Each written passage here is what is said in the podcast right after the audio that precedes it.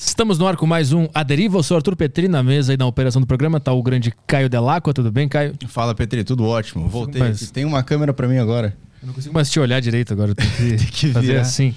Ah, be- beleza, dá pra ver. É, bom, avisos. Avisos. É isso aí. É, quem quiser mandar mensagem aqui, você que tá assistindo no, no YouTube, quiser mandar mensagem, interagir aqui com a gente, você pode mandar lá pelo Telegram da Saco Cheio TV, que é uma plataforma com podcasts legais demais pro YouTube. Então você assina a Saco Cheio TV e tem acesso ao grupo do Telegram do Aderiva, onde você pode mandar áudios aqui para nossa convidada, tirando dúvidas e participando do programa.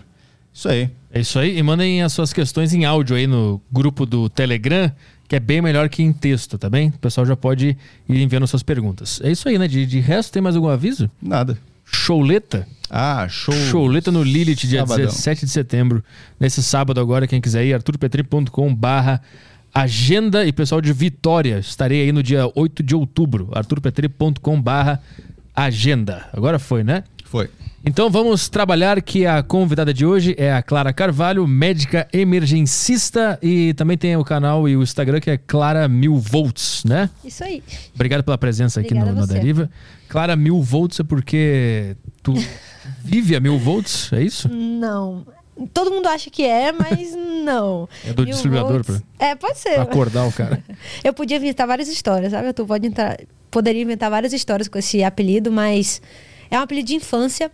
É, quando eu era criança, eu jogava tênis é, e um professor um dia falou assim: Nossa, essa menina é mil volts, porque eu jogava na minha turma, na turma dos mais novos, dos mais velhos, dos amigos do meu pai.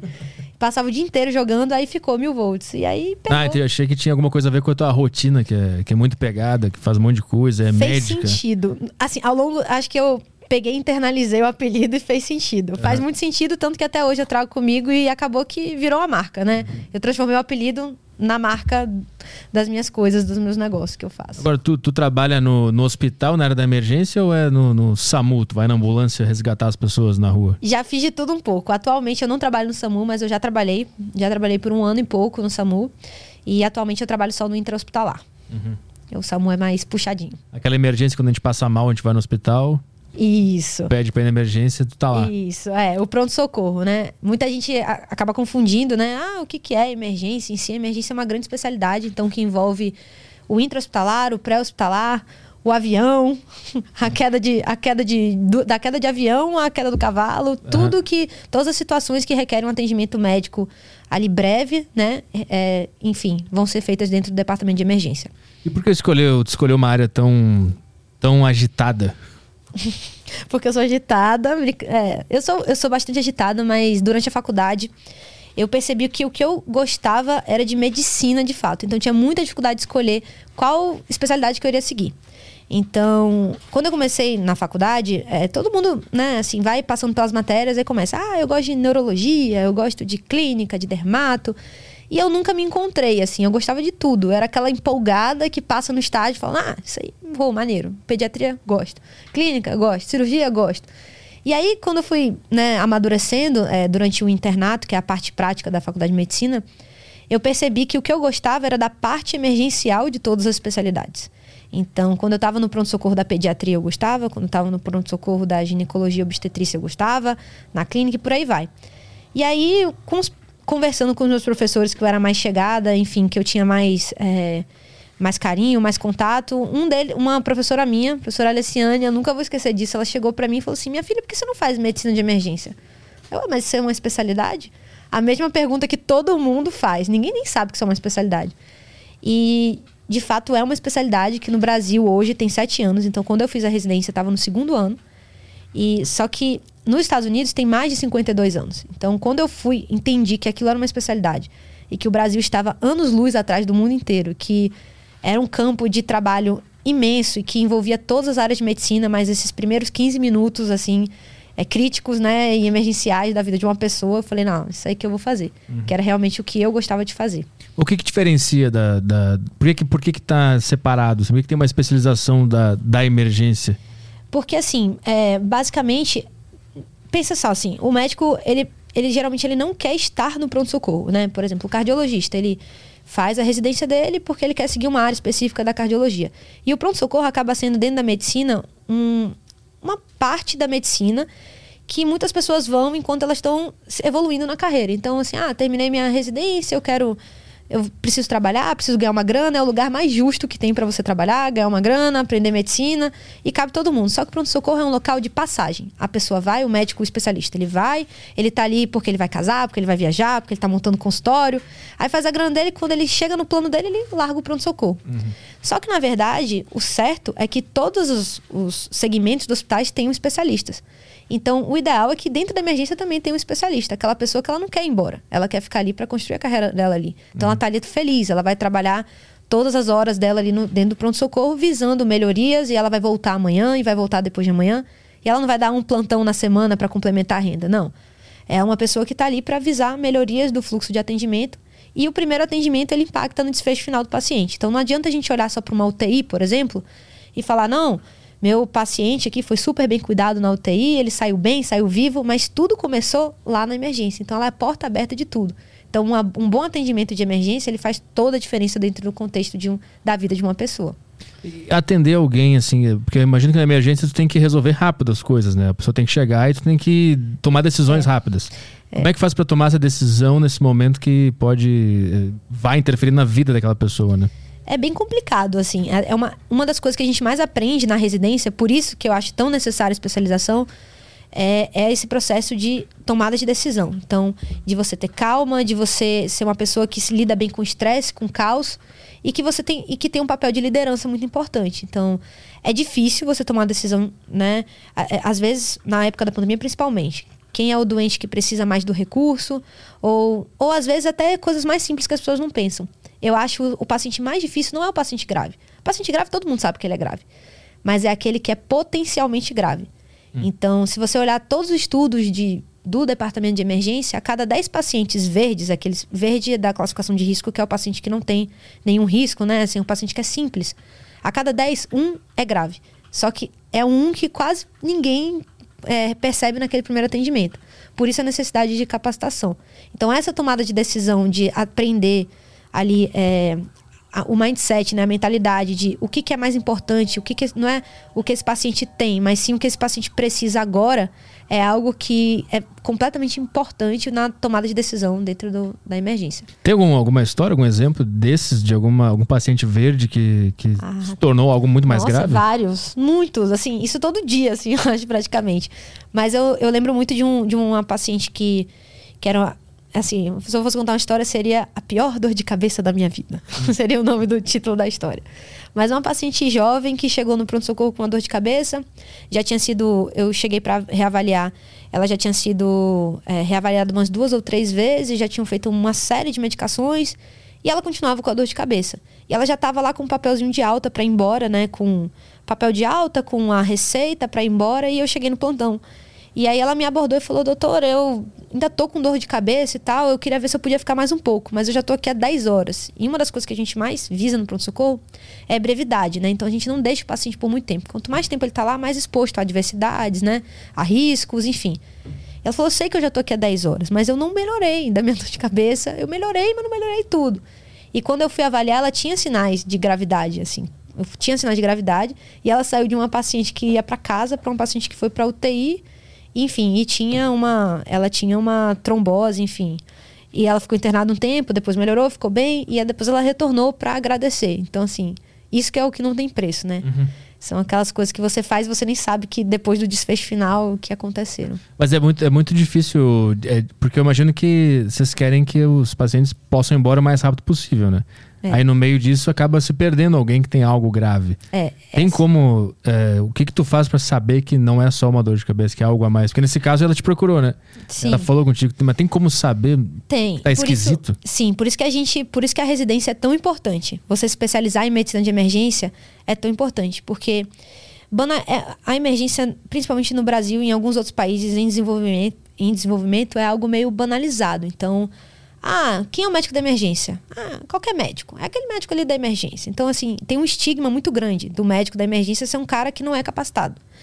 Então, uma das coisas mais importantes da capacitação é, é você ter essa noção de que você é essa pessoa que precisa ter o conhecimento, é, um conhecimento muito vasto e saber exatamente o que você precisa perguntar para o paciente, ou buscar no exame físico, ou pedir de exame para não nem onerar o, o, sistema com coisas desnecessárias, mas também para você não deixar essa pessoa passar. Então, tudo tem ciência por detrás. A medicina é uma grande ciência, né? Então, assim, tudo tem ciência por detrás. Então, tratar uma dor de cabeça não é só tratar uma dor de cabeça. Então, por exemplo, é, na dor de cabeça, a gente tem os sinais de, de alarme para a gente continuar investigando e coisas que, me, que diminuem ali o meu limiar de, de, de a minha probabilidade de errar. Então, Existem alguns, sempre, todas as doenças existem parâmetros que você precisa avaliar para que você não cometa essa bola. Só que isso é coisa tão específica que você não aprende na faculdade de medicina. A faculdade de medicina não te ensina isso. Uhum. Você aprende, assim, a, a, rastrear um câncer mais raro de não sei o que que vai cair na prova de residência, mas você não sabe olhar para essa, pra essa, pra essa pessoa do dia, no pior, da pior dor de cabeça da vida dela e dizer: você é grave, você fica. Isso você não aprende na faculdade. Isso é na, na residência e depois trabalhando que, é, que se aprende. Você deveria aprender na faculdade. Sim. O certo, o correto, como a gente vê. É, tanto nos Estados Unidos, na Europa, que a gente tem um currículo muito bem desenhado da medicina de emergência dentro das faculdades de medicina. Nesses locais, você sai capacitado, você sai, você aprende. Aqui no Brasil, ainda a gente ainda não tem um currículo estruturado. Então, eu não consigo exigir que as faculdades ensinem a mesma coisa para todos os alunos. Então, uhum. existe sim, dentro das portarias do MEC, uma, é, uma obrigatoriedade de se aprender emergência, mas isso não é destrinchado. Então, uhum. cada faculdade faz como quer. Meio que passa por cima, assim, passa batido. Exato. Então, tem faculdade que você vai passar no internato, né, que é a parte prática da faculdade, um períodozinho ali no hospital, mas não quer dizer que é um emergencista que vai te ensinar. E muito menos que aquele, aquele, aquela, aquele ensino ali não vai ficar fragmentado, uhum. né? Assim, eu, eu, eu, não consigo te dar certeza que a faculdade X vai... Ah, não, se eu entrar em tal faculdade eu vou sair... Eu não sei. Uhum. É. Residência e internato é a mesma coisa? Não. É, o internato são os dois últimos anos da faculdade de medicina. Então, a faculdade de medicina são seis anos. Então, você tem primeiro ciclo clínico, é, que são os primeiros, os primeiros quatro anos, né? É, primeiro o ciclo básico, depois o ciclo clínico, e aí vem o internato, que são os dois últimos anos, que você rotaciona em estágios, é, geralmente das grandes áreas, então cirurgia, clínica médica, pediatria, ginecologia. E a residência é a especialização. Você termina a faculdade, ganhou o diploma, aí você tem que prestar uma nova prova, um novo concurso para fazer uma residência. Que aí você vai escolher a especialidade que você quer Ah, entendi. E no internato tu descobriu que gostava da parte da emergência. Isso. Você consegue explicar por que que tu gostou da emergência? Ó, eu sou da Bahia. E na minha faculdade, é, eu, a minha faculdade, eu, eu fui a primeira turma de medicina da faculdade. Não tinha medicina, aí eles abriram, eu fui da primeira turma. E as pessoas, a grande maioria dos professores, eles eram vinculados à emergência. Então, assim, foi muita sorte minha. Então, eram pessoas em Salvador, professores, médicos, que tinham. É, então, assim, tinham o pessoal que fundou o SAMU de lá, então, tinham cirurgiões, tinham clínicos, tinha pediatra, pessoas mais envolvidas com o ensino de medicina de emergência, né? E essas pessoas, eles eram responsáveis pelas festas de rua da Bahia. Então, festa de Iemanjá, carnaval, etc. E eu, desde o início, eu gostava e eu ia junto. Então, eu ia lá aprender a, a suturar, a costurar, lá, ia lá aprender como é que atendia o paciente no meio da, daquela confusão. E eu adorava. E aí, eu fiz isso desde o início da faculdade. E aí, lá no internato ficou óbvio. Então, assim, no internato ficou óbvio, porque era o que eu mais gostava de fazer. Uhum. Então, na faculdade eu fundei Liga Acadêmica, que é um... É, um, é como se fosse um grupo de... Os alunos, eles se juntam em grupos e fundam uma, ligas para trabalhar, estudar um tema específico que você tem interesse e você não vê tanto na faculdade. Uhum. Então, enfim, aí eu me envolvi muito com a emergência desde cedo. E quando é que tu começou a, a exercer? Quando, quando é que tu pegou no, no, trampo mesmo que tu percebeu agora isso que virou real? Porque até então tu era uma estudante, sempre tinha alguém te auxiliando. Quando é, é que tu começou a fazer por conta própria? Como é que quando foi eu essa? formei. Aí quando eu me formei, o meu primeiro emprego foi no SAMU. Então, imagina. E é isso que acontece com o médico. Você sai da faculdade, o seu primeiro emprego é na emergência. É o lugar que vai te acolher. Ou emergência, ou a saúde da família, que a gente chama os, os postos de saúde, as UBSs, etc. As unidades de saúde da família. Então, que são os, locais que não exigem que você tenha residência para você trabalhar. Uhum. Então, uhum. geralmente são os locais, é, as UPAs, enfim, o SAMU, as UPAs, etc. E aí eu me formei e o meu primeiro emprego foram os meus professores da faculdade, juntaram assim, uns cinco, seis amigos meus que gostavam de emergência, que estudavam. Assim, ó, vocês vão começar aqui no SAMU. Eu falei, meu Deus, como assim? E você no SAMU, você é o médico, você trabalha o médico, com o enfermeiro, o condutor e às vezes tem um estudante de medicina ou não, depende do serviço. E aí você é o responsável por tomar todas aquelas decisões. E você, teoricamente, está sozinho, né? Só que eu tive muita sorte de ter esses professores comigo, que a gente criou na época, a gente criou um grupo, e era um grupo de discussão de caso clínico, então eu, eu me sentia até algo segura. Hoje eu falo que eu, hoje que eu sou que eu já sou especialista, eu olho para trás e falo, meu Deus, loucura. loucura. Lembra como é que foi o primeiro dia na SAMU? Perfeitamente. Perfeitamente, eu lembro perfeitamente. O meu primeiro dia foi um caos, assim, era foi para carimbar. Então foi aquele dia que a gente não parou na base, né? A gente é assim, funciona, tem uma base e a cada chamado a gente vai para os chamados, então, para as ocorrências, né? Então, você pode ter plantões que você não tem nenhuma ocorrência, que você fica lá tranquilo, né? Só de, de conversa fiada, tocando violão, conversando. E tem plantões que são caos, que você sai e não volta na base nunca, né? Então depende muito. Cada base ela, ela é responsável por, por cuidar de uma área da cidade, então tudo isso está no planejamento estrutural da cidade, enfim, onde fica cada, cada base. E esse meu primeiro plantão, a gente nem almoçou. Foi assim, um plantão, deu um, uma, uma ambulância quebrou, sei lá, e aí ficou não sei, ficou uma área da cidade descoberta e aí a minha base cuida, tava cuidando de, dois, de duas áreas da cidade. Então eu tive afogamento, eu tive uma transferência de um paciente super grave, eu tive um protocolo de, de, de infarto, que, enfim, eu tive vários pacientes graves que foi assim, aquele dia que foi assim, realmente. E aí, menina, é isso mesmo que você quer fazer também? e aí, no fim do dia, tu teve Feliz. certeza que era isso? Feliz. Terminei o dia muito medo, né? Assim, sabe quando você tá com muita adrenalina e depois você já, já saltou de, de paraquedas, você tem que adrenalina e depois você para, passa. então, assim, né? Então, tive, fiquei com aquela, aquele êxtase e depois veio aquela sensação de: meu Deus, eu não sei nada, o que, que eu tô fazendo? Aquele medo, aquela preocupação. Aí, quando você, né? Aí você deitar a cabeça no travesseiro de noite e pensar: poxa, será que eu fiz tudo certo? Aí tem muito. Eu, pelo menos, eu me cobro muito. Então, assim, eu ficava: não sei se eu fiz tudo certo, será que. Meu Deus, eu preciso estudar. Aí foi bom, porque foi um, um gatilho para eu estudar muito. Uhum. E ver que realmente era aquilo que eu queria e fazer a residência logo naquele ano que eu formei. Que é muito médico acaba deixando para depois, né? Como é que, como é, que é, é, Não é essa, nesse o termo, mas eu vou usar. Como é que é ter nas mãos a vida da pessoa? Isso deve ser uma é, loucura para a cabeça. É muita responsabilidade. Hoje eu não, eu graças a Deus hoje eu não penso mais assim. Hum. Hoje eu não penso assim. Ah, a vida dela está nas minhas mãos. É muita responsabilidade. Eu não sou Deus. Então assim, eu sei que eu tô, eu tô ali como uma profissional, né? Eu sou, eu sou médica, emergencista. E o meu ofício é estar tá ali dando o meu melhor, nas melhores condições que eu tenho, até eu ter condições melhores de fazer melhor ainda. Porque hum. muitas vezes você não tem todos os recursos que você precisa. Então eu trabalho no SUS, desde que eu me formei eu trabalho no SUS, não, não abro mão. Eu trabalho em hospital particular, mas eu também trabalho no SUS, em que a gente não tem todos os recursos que a gente precisa, não tenho todos os recursos que eu aprendi na minha residência, é, que eu tinha tudo, na residência eu tinha tudo. Tudo que eu precisava eu tinha.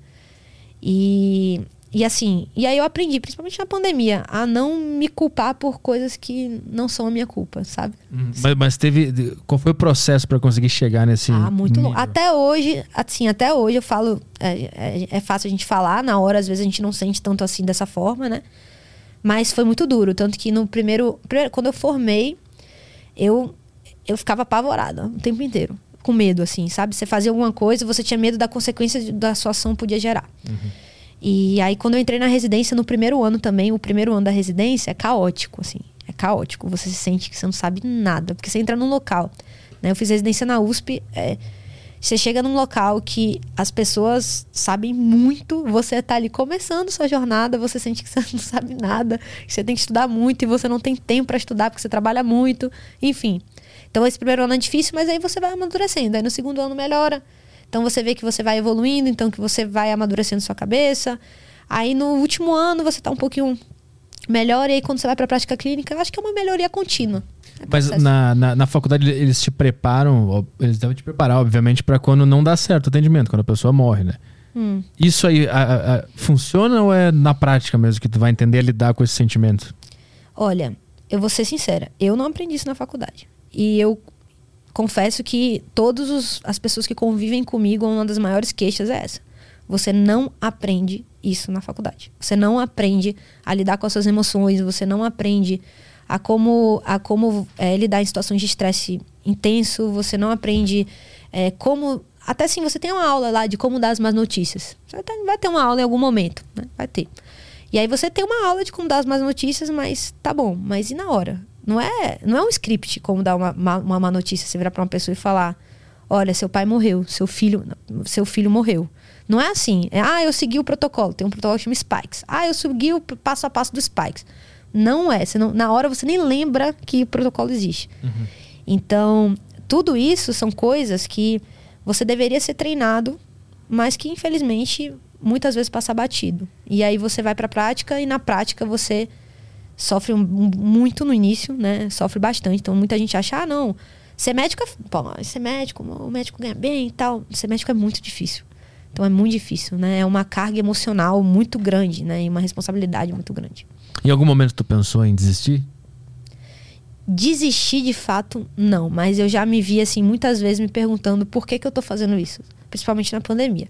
Uhum. Então, assim, quando você tem umas situações na medicina que você vive que você fala assim, não tô acreditando que eu tô vivendo isso, assim. De, de, de situações trágicas, né? Catastróficas, de você ver famílias sendo destruídas. Mas aí é sempre é o momento de você parar e se reconectar com o seu propósito, né?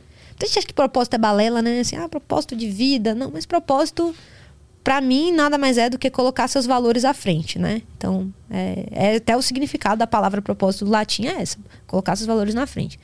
Então, todas as vezes que eu me vi assim nessa situação, eu parei, sentei, refleti, por que, que eu estou fazendo isso? Quais são os meus valores intrínsecos que eu coloco na minha profissão? Que que eu, assim, eu, como eu falei, eu não sou Deus, eu não consigo resolver o mundo, mas o que, que é o melhor de mim que eu posso dar nessa situação que eu dei? O que, que eu fiz de bom? Não só olhar aquela coisa de olhar o copo meio cheio, né? Assim, uhum. o, meio cheio ou meio vazio. A gente tem a tendência de olhar sempre meio vazio, mas às vezes ele está meio cheio, às vezes você paciente foi embora, né? Você, mas você conseguiu dar o melhor cuidado que ele podia naquele momento de partida.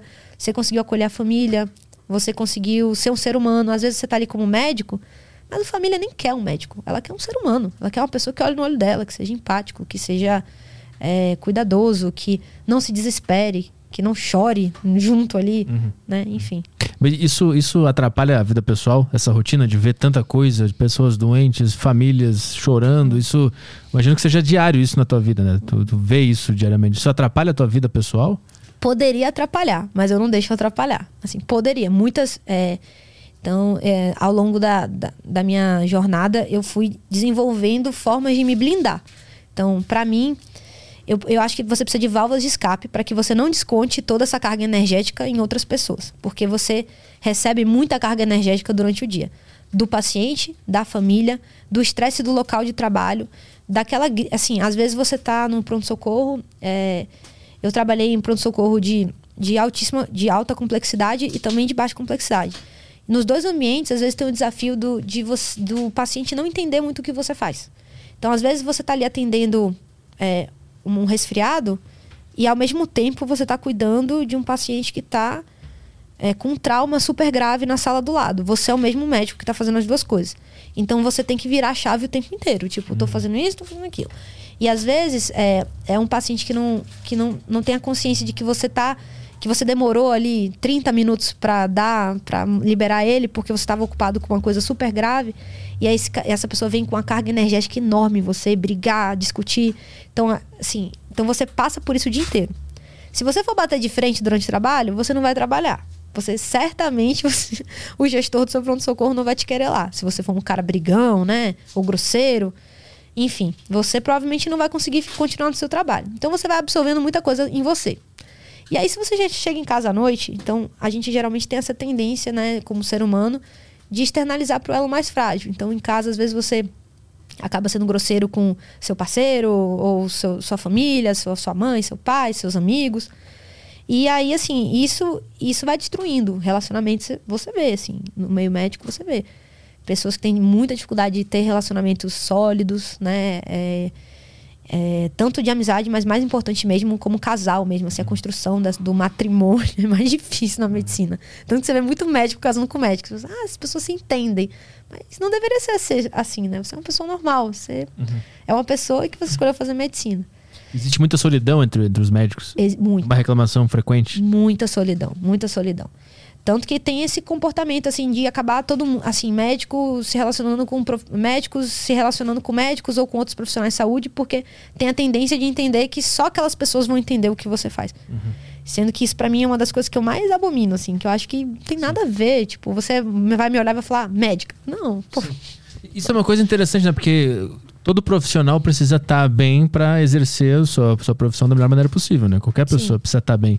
E é engraçado que o médico é o que mais precisa estar bem, porque a profissão dele é muito delicada e muito importante, né? Mas ao mesmo tempo, o médico tem uma rotina muito esquisita, de plantão, de passar o dia inteiro, ficar com olheira e não comer bem. Não é meio contraditório? Por que, que, a rotina do médico é assim? Não devia ser, trabalha cinco horas, vai descansar e volta amanhã. Não devia ser assim? Devia. Eu concordo com você. Eu concordo tanto com você que hoje eu trabalho com isso, né? Então, é, hoje eu, eu trabalho, é, é, tenho uma escola de competências humanas para competências humanas e habilidades humanas, né, para médicos de medicina, porque é justamente isso. É, é, é meio absurdo. Falo, eu estou me propondo a cuidar de vidas, mas eu não estou bem. Tipo assim, como é que você vai dar o melhor pro outro se você não consegue dar o melhor para você? É, para mim não, não, não faz o menor sentido. E aí você vai vendo aquelas pessoas frustradas ao longo da jornada, frustradas, que não atendem bem seus pacientes, aquele médico é grosseiro que não olha para você, enfim, porque ele não consegue não olhar para ele. Então, Sim. a gente vê que na faculdade de medicina a gente já começa a ver a situação de estresse, de burnout, e as coisas vão piorando. Então, na residência tem bastante burnout, as pessoas deixam de cuidar de si, então acabam é, param de fazer atividade física, param de fazer as coisas que gostam. Então. A alimentação deve. Alime... Nossa, alimentação é um caos. Então, assim, plantão é, é, é aquela coisa per permissiva. Tô de plantão, posso pedir pizza. Todo dia. Uhum, uhum. Então você acaba não cuidando zero. As pessoas têm a tendência a não cuidar delas mesmas. Assim, e para mim isso não faz o menor sentido. Mas isso é uma cultura, é cultural. É cultural. É, é. Mas como é que tu faz? Porque tu é triatleta, tu. tu Sim. A, como é que é? Iron, Iron Man também tu faz, né? É, eu faço. Como, como é que tu consegue fazer tudo isso ao mesmo tempo e cuidar da alimentação e fazer plantão? Tu deve ser uma exceção na, não, na área, né? Não, não sou. É, é, assim, eu não, sou, eu não me vejo como uma exceção, porque eu tenho, conheço, tenho vários amigos médicos que têm uma rotina muito parecida com a minha. Eu tenho vários amigos triatletas. Então, eu faço, na verdade, assim, eu cresci no meio do esporte. Então, meu pai, ele era remador, né? Ele remou até na seleção brasileira, no Flamengo, enfim. Então, meu pai, assim, eu cresci ouvindo histórias de esporte na minha casa. E desde criança, o incentivo do esporte era muito grande. Então, eu comecei a fazer esporte e eu nem. Acho que a minha primeira lembrança como ser humano é fazendo alguma coisa. Então, para mim, sempre fez parte da minha vida. Sempre foi uma válvula de escape. Então, eu joguei tênis até os 18 anos. Aí, depois, eu entrei na faculdade eu continuei fazendo exercício, aí fazia, mas assim, era mais pra, des, pra desopilar mesmo, assim, eu fazia crossfit, enfim, surfava, minha família é de surfista. Aí, enfim, esporte porque eu gosto, né? E aí, quando eu é, tava na pandemia, eu comecei a correr pra desestressar, porque era, assim, chegou um ponto que, é, imagina, assim, é, eu sempre fui acostumado a fazer esporte, aí eu não podia fazer, porque eu não podia ir pra lugar nenhum, não podia ir pra academia do prédio, não podia fazer nada. Aí eu treinava em casa. Então, foi é, uma época assim, foi a época que eu. Aí eu ia treinava em casa. Tio, é, eu tenho um, um, amigo, né? O meu amigo que é meu sócio na escola. Na, que eu tenho uma escola de, que ensina medicina de emergência. E a gente, tipo assim, nossa rotina era: a gente fazia apoio, aquele treino em casa, apoio, agachamento, não sei o que lá. E produzia conteúdo para a escola, para esquecer o hospital. Era, era basicamente isso quando a gente não estava no hospital, a gente estava fazendo isso, produzindo aula. Enfim, a gente fez uma série de Covid para pra, as pessoas que estavam no front, que estavam trabalhando. A gente fez é, uma série de aulas, enfim. E fiquei muito debruçada nisso. Então, minha vida era esporte. É, eu chegava em casa, fazia esporte umas três vezes no dia. Fazia um treininho em casa umas três vezes no dia. E aí, quando chegou um, um certo momento que eu, que eu não aguentava mais ficar em casa fazendo exercício. Falei, ah, vou correr. Falei assim, vou correr. Mas nunca tinha corrido mesmo assim na vida. Aí eu chegava e ia correr. E aquilo me fazia muito bem. Então, assim, eu comecei a. Eu não ficava mais estressada, eu tava bem, tava feliz. E as pessoas até no hospital perguntavam: o que, que você tá fazendo? Você chega aqui sorrindo, tipo. Você tá fazendo em casa? Você não tá jogando tênis, que eu sei, a galera sabia que não tava jogando. O que, que você tá fazendo? Ah, eu tô correndo, tô correndo, tô correndo. E aí eu conheci uma triatleta, é, que é uma amiga minha, que ela, ela é, acho que é 10 vezes Ironman, sei lá. Ela é lá do HC, ela era uma das chefes do comitê de crise do, da pandemia lá. E a gente fez amizade no hospital. É, ela é um pouco mais ela, ela é um pouco mais velha do que eu e ela tem muita experiência no esporte. Aí ela virou para mim e falou assim: "Você é sua cara. É sua cara, você vai fazer muito bem para você, para sua profissão, é, porque o, o triatlo é um esporte muito solitário. Isso é bom, porque você já eu já fico com muita gente o dia inteiro, cuidando de gente, falando com gente inteira, enfim. E o triatlo é um esporte solitário. Você passa ali três, quatro horas numa bicicleta sozinho. Você passa duas, três horas correndo sozinho enfim, nadando então nem se fala, só só da natureza. E quando eu comecei o triatlo, eu falei, mudou a minha vida, assim, totalmente. E aí, o que parece ser absurdo, nossa, como é que você faz tudo isso? Na verdade, é o que me fez ter rotina. E rotina, ter rotina, ter hábitos melhores. Então você começa a fazer esporte, você começa a ter hábitos melhores, você começa a se alimentar melhor. E virou para mim uma terapia, assim, algo extremamente. Na- sabe? Mas como é que tu faz pra manter uma constância quando tu tem plantão ou quando tem que ficar mais tempo do que estava previsto, que tinha Uhum. que voltar pra casa pra treinar e não tem como? Isso não, não, não desengrena sempre a, a rotina? Não, assim, eu, eu me acostumei.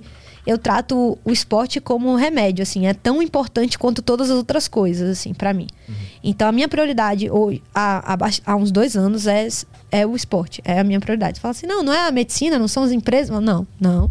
É o meu treino, porque é o que me faz me faz feliz, é o que de fato me faz muito feliz na minha, na minha rotina. Então, eu sempre eu começo organizando minha semana, domingo eu sento para organizar minha semana e eu tenho lá o meu horário de todos os dias, eu já sei que horário que eu vou treinar. Se não der certo, então o que, que eu geralmente faço? Eu, é a primeira coisa que eu faço no dia. Então eu acordo mais cedo para começar o dia. Eu não, eu não deixo para depois. Eu não deixo assim, depois do plantão, porque o plantão às vezes não acaba. Então às vezes o plantão acaba às 7, eu chego em casa às 10. Às vezes eu tenho que, enfim, ajudar alguém, enfim, algum, algum outro plantonista não foi, tem que virar à noite. Então, não, pra não, não acontecer isso, eu sempre faço isso como primeira atividade do dia. Quando, quando a rotina tá muito pesada. E, obviamente, se não der, tudo bem, tá tudo bem, é exceção. Sim, o problema é ficar se culpando, né? Porque não conseguiu ir. Ah, Isso não. é foda. Não, é, mas aí não pode, aí, aí, não, aí não é saudável. Tu, tu disse que a, a pandemia foi a, o período mais difícil de, de trabalho que tu Foi, teve. foi, sem dúvidas. E tu tava em São Paulo nessa época? Tava, tava. Eu tava na residência, tava na USP, e a USP foi o maior covidário da América Latina. Então, a gente. Nós fomos o maior complexo hospitalar que cuidou de Covid na América Latina. Então, foi muito difícil. Muito difícil. Era muito cansativo. E eu era residente de, de emergência, imagina. Então, acho que foi quem mais trabalhou. Mas como é que. Lá, tu pegou desde o início a Covid, de março de 2020, tu já tava trabalhando lá. Tava. Como é que. Como é que vocês se organizaram lá dentro nesse início que ninguém sabia nada? Essa história é até legal, assim, eu tava... é, eu entrei na residência em 2019. Então, é, eu morava aqui em Salvador, ou aqui não, lá em Salvador, morava em Salvador. E aí fui fazer residência, me mudei para São Paulo em 2019. Aí fiz o R1, né, que é o primeiro ano.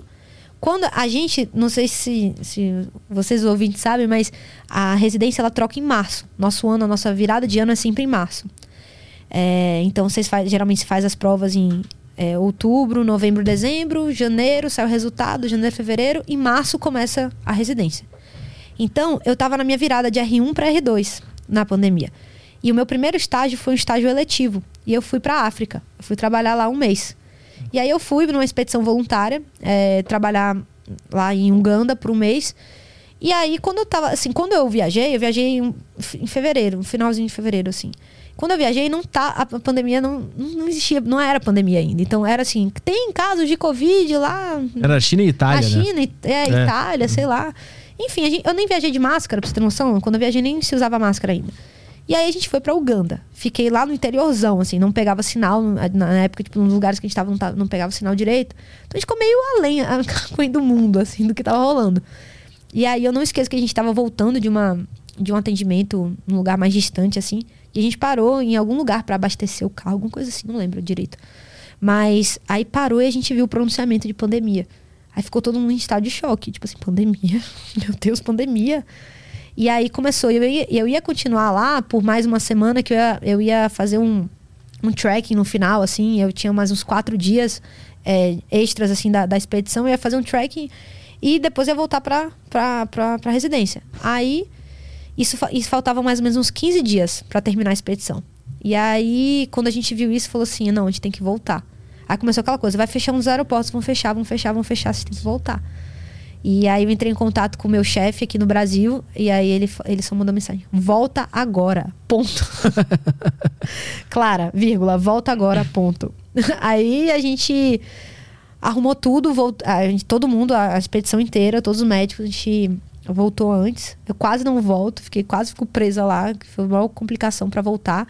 E aí eu voltei, quando eu voltei, é, tava um caos, assim, porque a gente basicamente cancelaram todos os estágios. Ai, ops. É, basicamente cancelaram todos os estágios da residência, porque a gente tem vários estágios, né? Cada mês você tá num lugar diferente. Então cancelaram e ficou todo mundo lá para trabalhar lá. Só que era assim, todo dia era uma novidade. Todo dia era uma mudança absurda, assim. Na- nas diretrizes, no que Tudo. devia fazer. No que devia fazer, no, no pronto-socorro em si, em aonde ia receber esses pacientes, onde o paciente entra, onde o paciente fica. Todo dia mudava e o fluxo aumentando e, e a gente não esperava que o fluxo fosse ser o fluxo que foi. Aham. Então as projeções eram. Não, erra... a gente errou todas. Todas as projeções, praticamente, a gente estava errado. A gente não... Ninguém achava que a gente ia ficar tanto tempo em pandemia. enfim. Sim, eu lembro que o pessoal falava quatro semanas a É. parar, três semanas. Não, três semanas pra conter o vírus, não, não sei o que. lá. Então, enfim, pra gente lá era todo dia uma novidade. E o pior, todo dia algum colega ficava doente. E isso sobrecarregava muito o resto da equipe. Porque um dia, uma, uma pessoa a menos faz muita diferença. Um residente a menos faz muita diferença. Então eu cheguei a ficar, eu não, eu teve uma semana que eu fiquei quatro dias direto no hospital. Não podia. Então, mas assim, eu não ia deixar meus colegas. Sabe aquela sensação de assim, quando você tá em amigos, né? Você tá uma família, vira uma família. Eu olhava e falava assim, beleza, hoje é minha folga. É, assim, ah, hoje à noite eu tô de folga.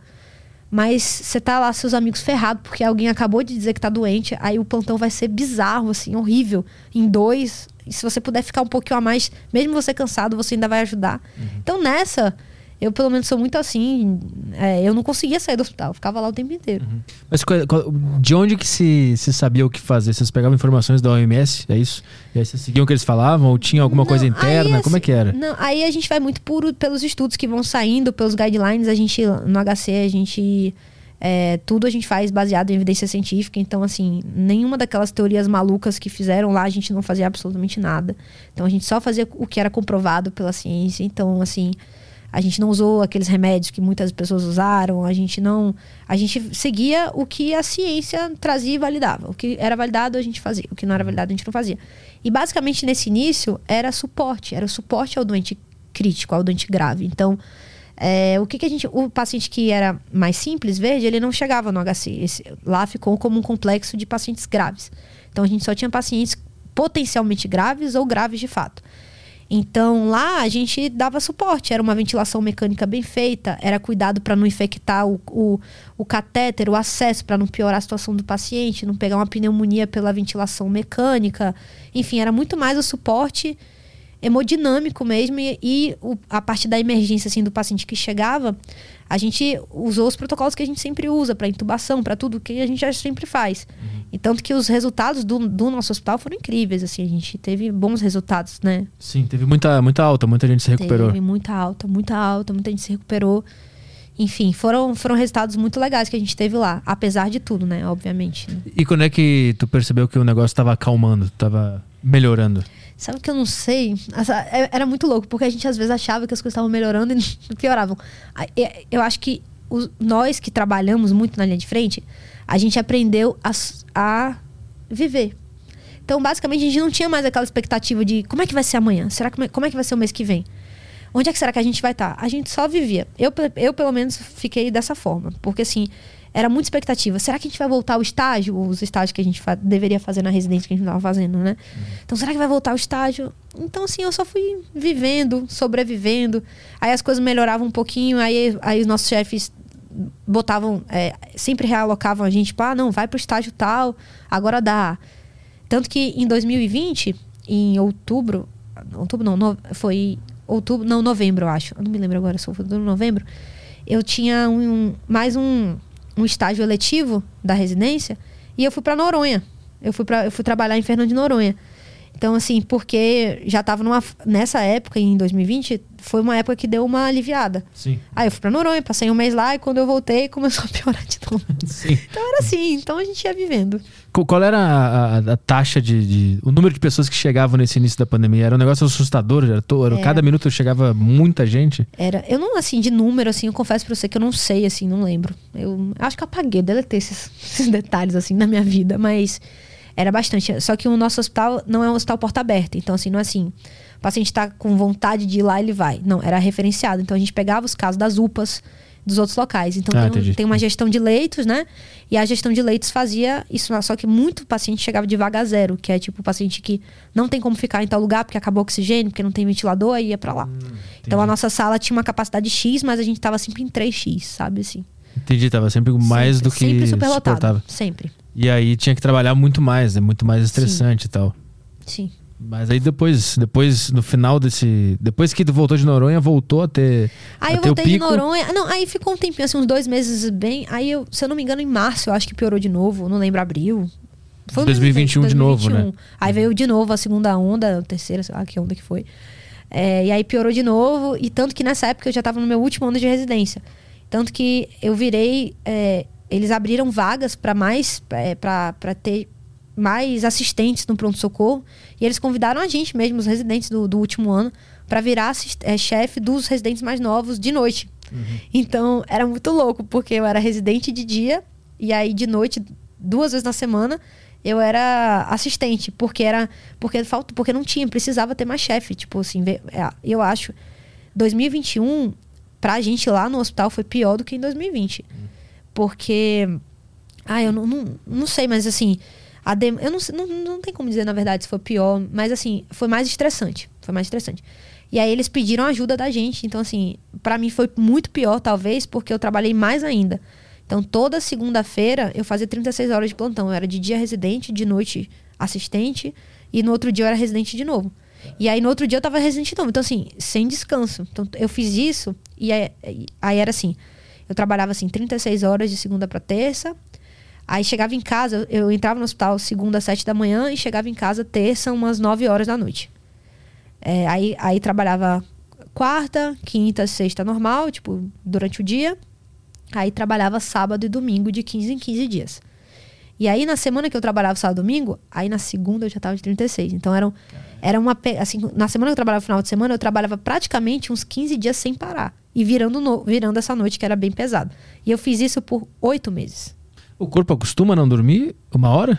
Ah, Eu acho que nunca acostuma. Eu acho que é sempre deletério. Mas tem uma hora que você simplesmente só se adapta. Assim, eu me adaptei àquele fluxo de trabalho. Mas depois de. Eu fiz isso por oito meses. É, no sexto mês, eu troquei minhas férias da residência. Eu pedi pro meu chefe para trocar. As minhas férias eram tipo em janeiro, eu pedi para fazer em agosto, porque eu não aguentava mais. Eu tava muito cansada. E nesse período tu conseguiu manter a tua rotina, alimentação e tal? Ou nesse período. Esse período eu fazia. Não, eu mantinha. Era o que me mantinha viva. Aham. Era isso aí. Era o que me mantinha bem. Eu fazia. Eu não treinava. Eu tava começando no triatlon, começando a treinar triatlon. Então, assim, eu não treinava no, no modo competitivo. Eu treinava porque eu gostava. Então, assim. É, então, eu, eu treinava as três modalidades, mas espaçadas na semana. Então, óbvio, nessa- nesse dia que eu fazia 36 horas, eu não fazia. Eu acordava, eu treinava. Pra ir pro plantão eu me sentir bem. Porque eu me sentia bem. Sim. é. Acordava, me sentia bem, aí ia pro plantão. Pum. Aí chegava em casa terça-feira morrendo, aí dormia, apagava. Aí quarta-feira eu já voltava a treinar. Ia fazer natação um dia, aí pedalava, eu gosto muito de pedalar, muito. Aí eu pedalava, pedalar pra mim era uma, nossa, uma terapia. Aí pedalava e tal, enfim. E eu treinava porque eu gostava. Tanto que assim, eu só comecei a fazer triatlon competitivo, é, comecei a fazer a prova de Ironman e tal, quando eu terminei a residência. E foi um combinado que eu fiz comigo mesma, assim. Eu falei, eu, na verdade, eu fiz uma promessa. Nesse 2021 que tava o caos, eu, eu falei, eu fiz uma promessa. Falei, cara, se eu conseguir super, suportar isso nesse ano, eu vou me inscrever pro Ironman, é, quando terminar a residência. Aí em janeiro eu me inscrevi. No janeiro do ano que eu terminei, eu me inscrevi sem treinar competitivamente ainda. Eu treinava, mas não treinava, não, não tinha uma. que a gente chama de ciclo de treino, né? Aham. Aí Aí participou da competição mesmo sem estar Foi. tão tre- treinada que Não, nem um profissional. não, aí não, eu tava bem treinado. Ah, tá. Eu me inscrevi em janeiro e fiz a prova agora em agosto. Ah, Minha entendi. primeira prova de Ironman eu fiz agora em agosto. Que é uma prova pra entrar na competição? Uma prova pra. Não, o Ironman, na verdade, é uma marca, né? Então, é, Aham. o Ironman é uma marca, é uma prova de triatlon. Qualquer um pode se inscrever? Eu, posso lá me inscrever se Só pagar. Entendi. Uhum. Só pagar. É, se qualquer um pode se inscrever, só que é uma prova de endurance, né? Então é uma prova que é bem desgastante. Então você. A prova que eu fiz é o meio Ironman. É, o Iron, aí você tem duas provas. O Ironman Full, que é aquele que a pessoa faz é, nada 3. 3.8, acho, ou 3.6 de natação, 3.6 de natação, quilômetros. Aí pedala 180 quilômetros e corre 42 quilômetros. Esse é o Ironman completo. Eu fiz um, a, a outra prova que tem, são duas provas, que chama meio Ironman, que é a metade, que chama 70.3, que é 70.3 milhas. É metade da, da quantidade de milhas de um Ironman inteiro, né? Que é, que é 140.6. Que é isso tudo pela metade. Então é 1.9 é 1.9 de natação, é 90 km de bike e 21 km de corrida. É uma prova de ultra endurance, então, já é uma prova de endurance. Então, Quanto tempo tu fez? Eu fiz em 5 horas, 49 minutos e 42 segundos. E é direto, sem, sem parar em sem nenhum parar, momento? Sem parar. Aí você nada e você sai da água e faz a transição, né? Tira a roupa de borracha, é, tira o é, bota o capacete, enfim, assim, você nada. Aí você chega, tem um local onde está sua bicicleta e suas coisas. Aí você só chega, tira a roupa de, da natação, você tá com o macaquinho da bicicleta já por baixo. Aí bota o capacete, bota o óculos, é, bota a sapatilha, pum, sai pra pedalar. Aí sai, pedala, pedala, pedala, volta. Aí deixa a sapatilha da bicicleta, bota o tênis de corrida, tira o capacete, bota o boné, bota o óculos. É De 5 horas e quanto tu falou? Eu fiz em 5 horas e 49 Cinco minutos. Nesse, né, nessas quase 6 horas, a tua mente deve tentar te sabotar muito, né? Durante 6 horas. Mandando parar, É. tá cansado, tá doendo. É. Como é que tu faz pra, pra não levar em consideração essa, essa vozinha? É, é eu, por isso que eu falo que o, o triatlon ele me, ele me ajuda muito na minha profissão, porque essa vozinha lá na, na emergência é o tempo inteiro de não aguento mais, plantão, meu Deus, mais um paciente, ai meu Deus, não aguento mais, não quero, chega, tô cansada, tô com fome, tô com sono.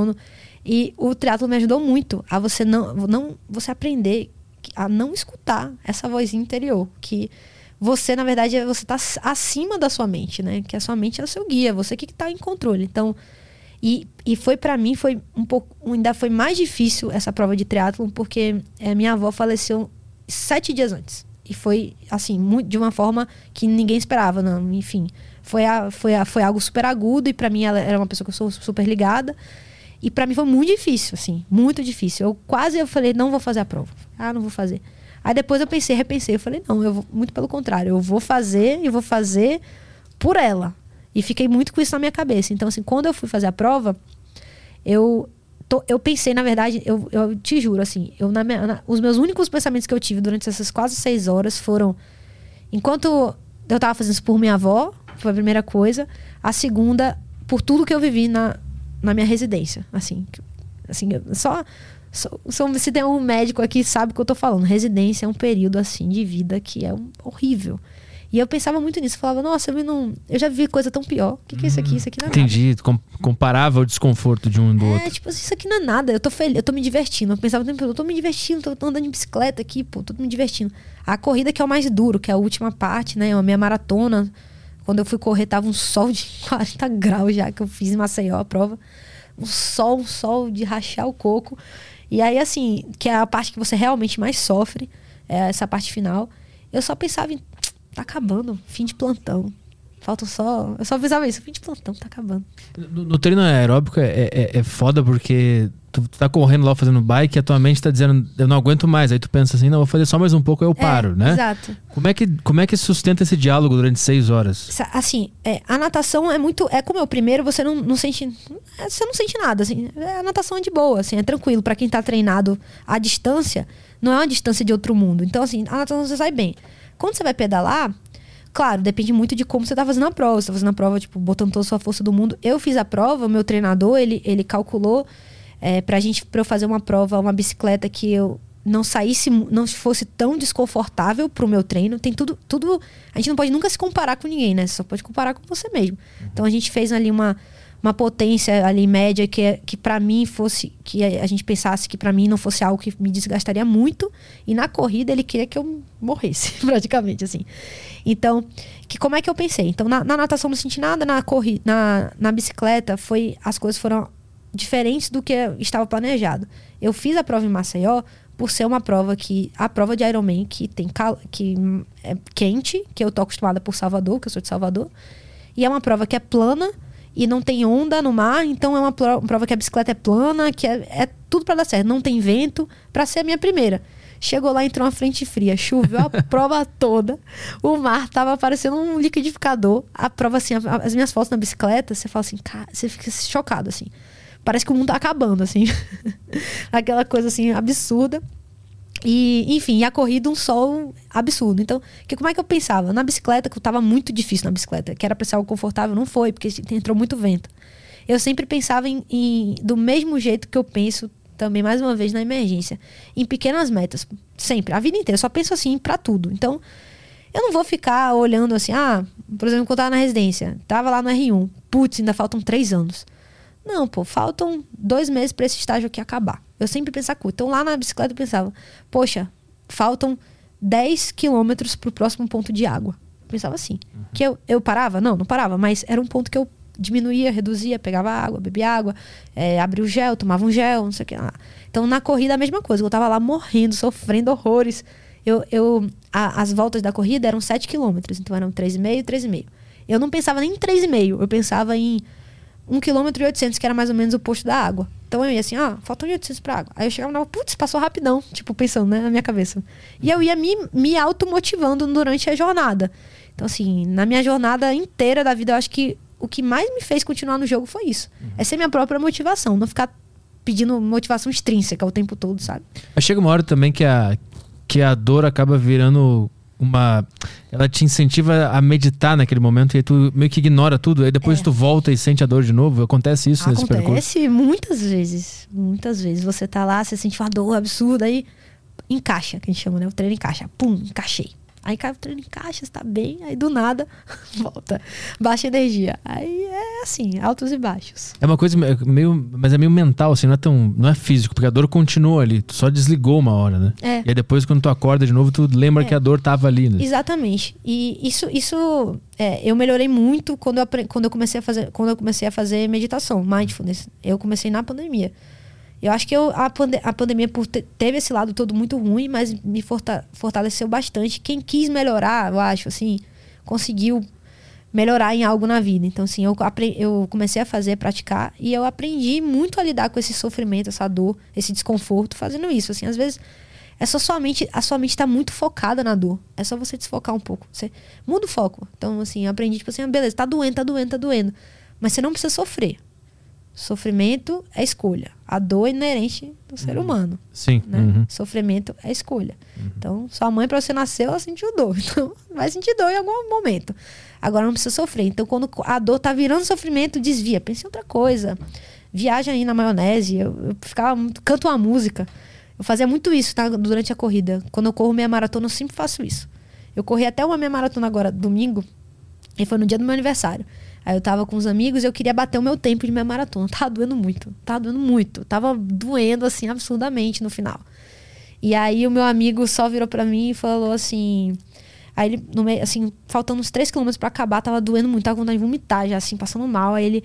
Aí eu, e eu ficava, tô passando mal. Ele, aí ele já, ele olhou assim pra mim, ele, tô de saco cheio já de você. Canta uma. Pensa.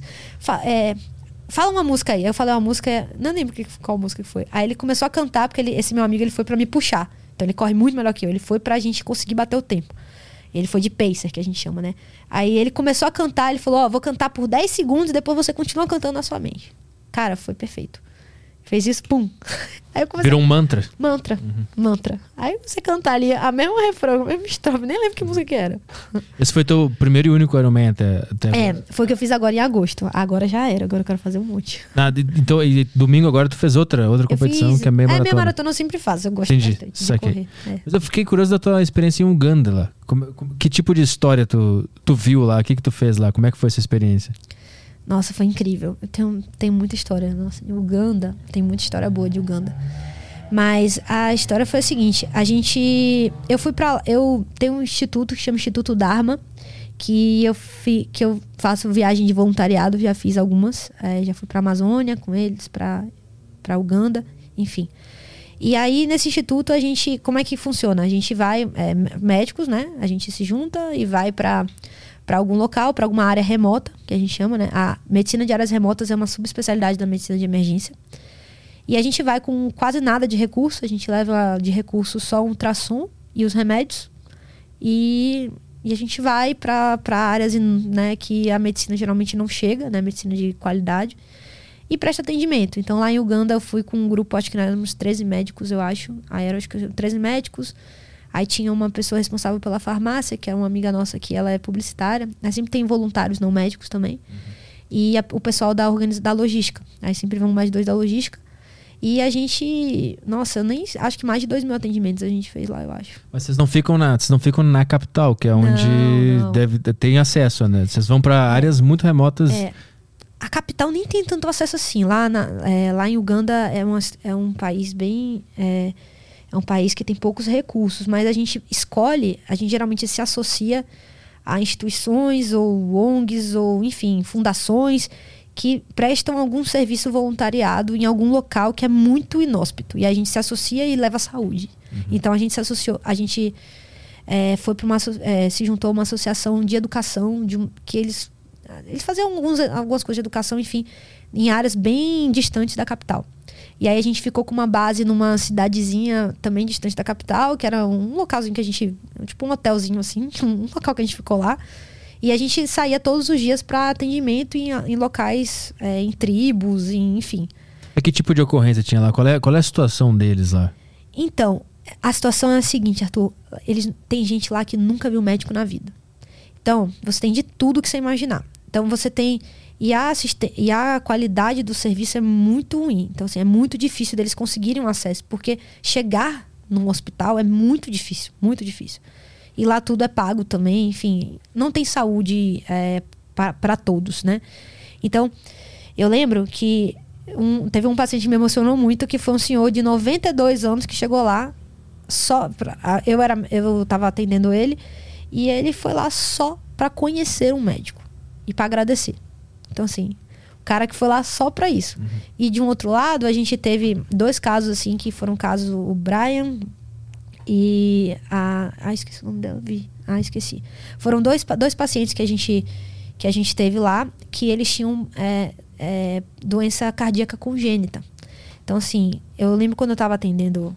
Quando eu estava atendendo o, esse Brian, que foi eu que atendi ele a primeira vez, eu fui, né? Fui auscultar. Quando você está aqui no Brasil, geralmente, o paciente vem com uma queixa Geralmente, esses pacientes aqui no Brasil, eles já têm um, algum tipo de cuidado. É muito óbvio. Aqui tem vários lugares inóspitos, né? Tanto que o instituto que eu trabalho faz, faz viagem para o sertão, a gente faz viagem para a Amazônia.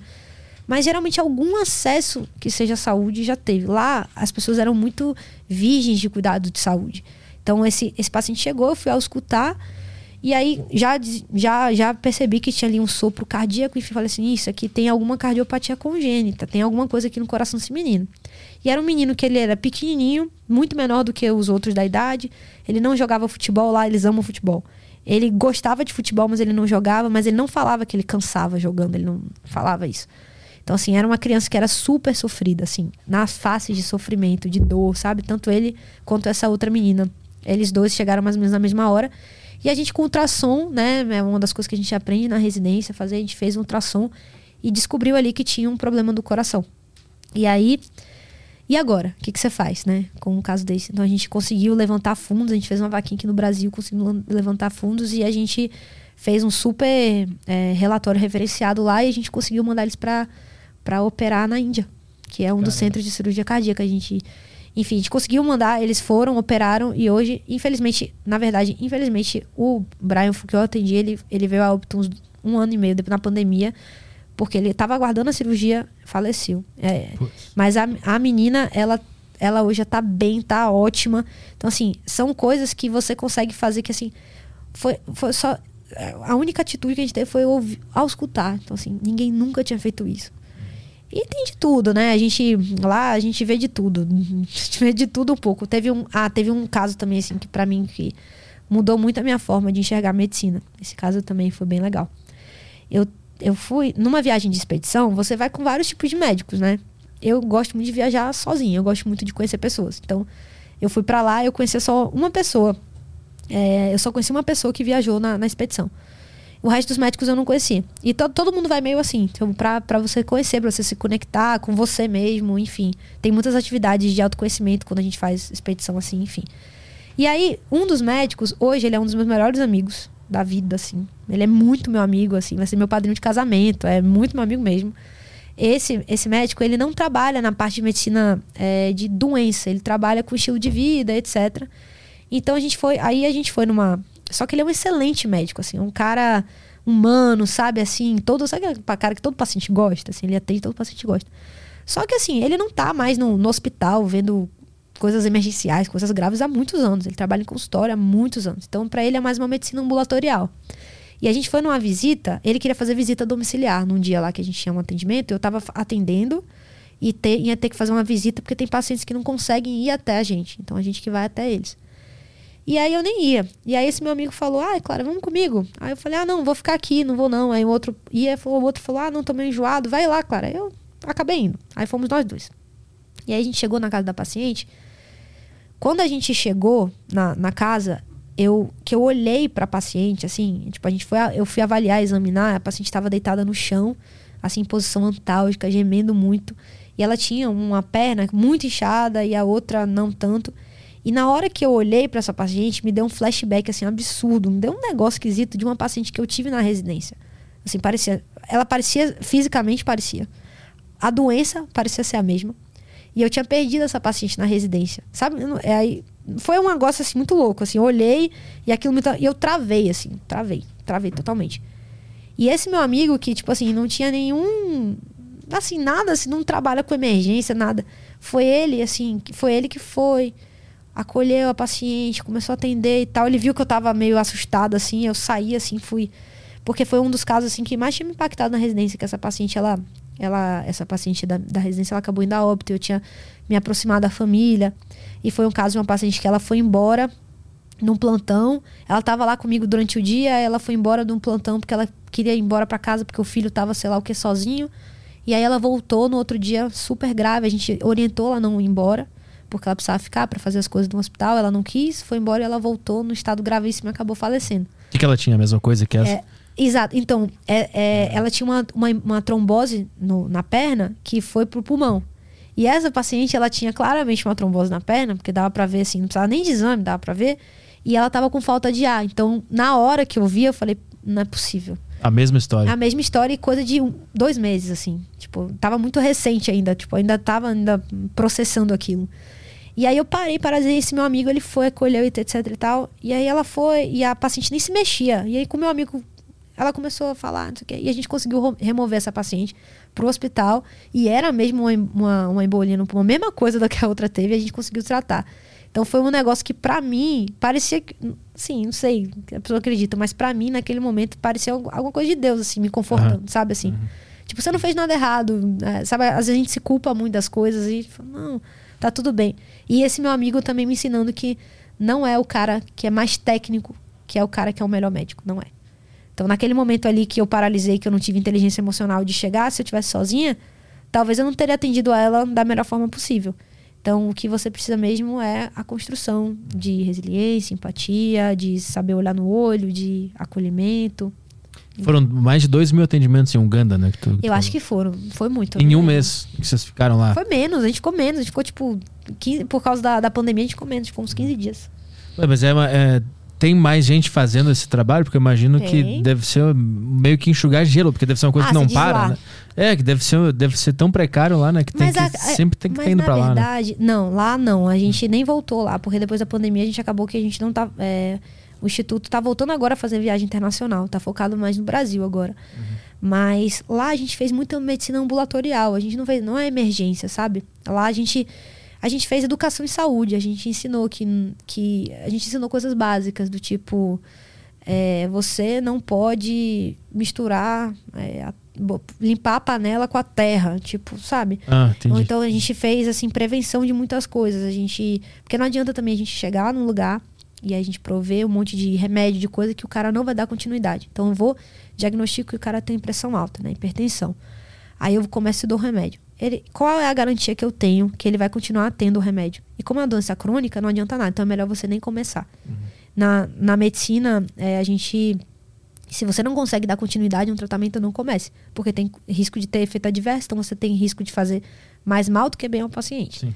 Então, o que, que a gente faz nessas petições? A gente faz cuidados básicos em saúde, que fazem muita diferença. São coisas idiotas, assim, por exemplo, principalmente pediatria ensinar coisas básicas de técnica de amamentação para a mãe, para a criança pegar no peito, crescer, né?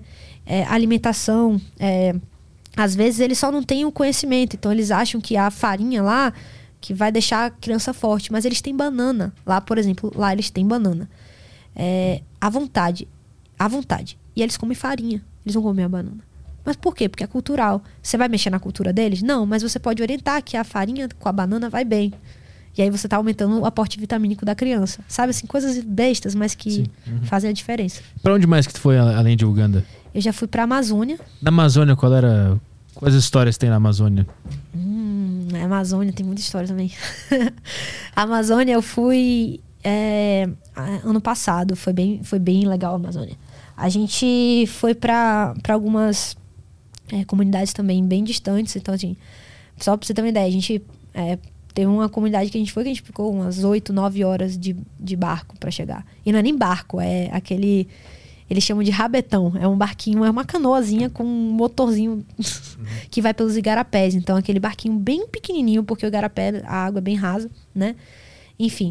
E aí a gente foi para três comunidades lá na, na, na, Amazônia, locais que não pega nada, não pega celular. Então foi o lugar que eu fiquei sem comunicação com o mundo, que para mim é ótimo, porque é, como eu falei, eu trabalho muito com gente, eu também tenho um trabalho com rede social, é, com alunos nas, nas escolas.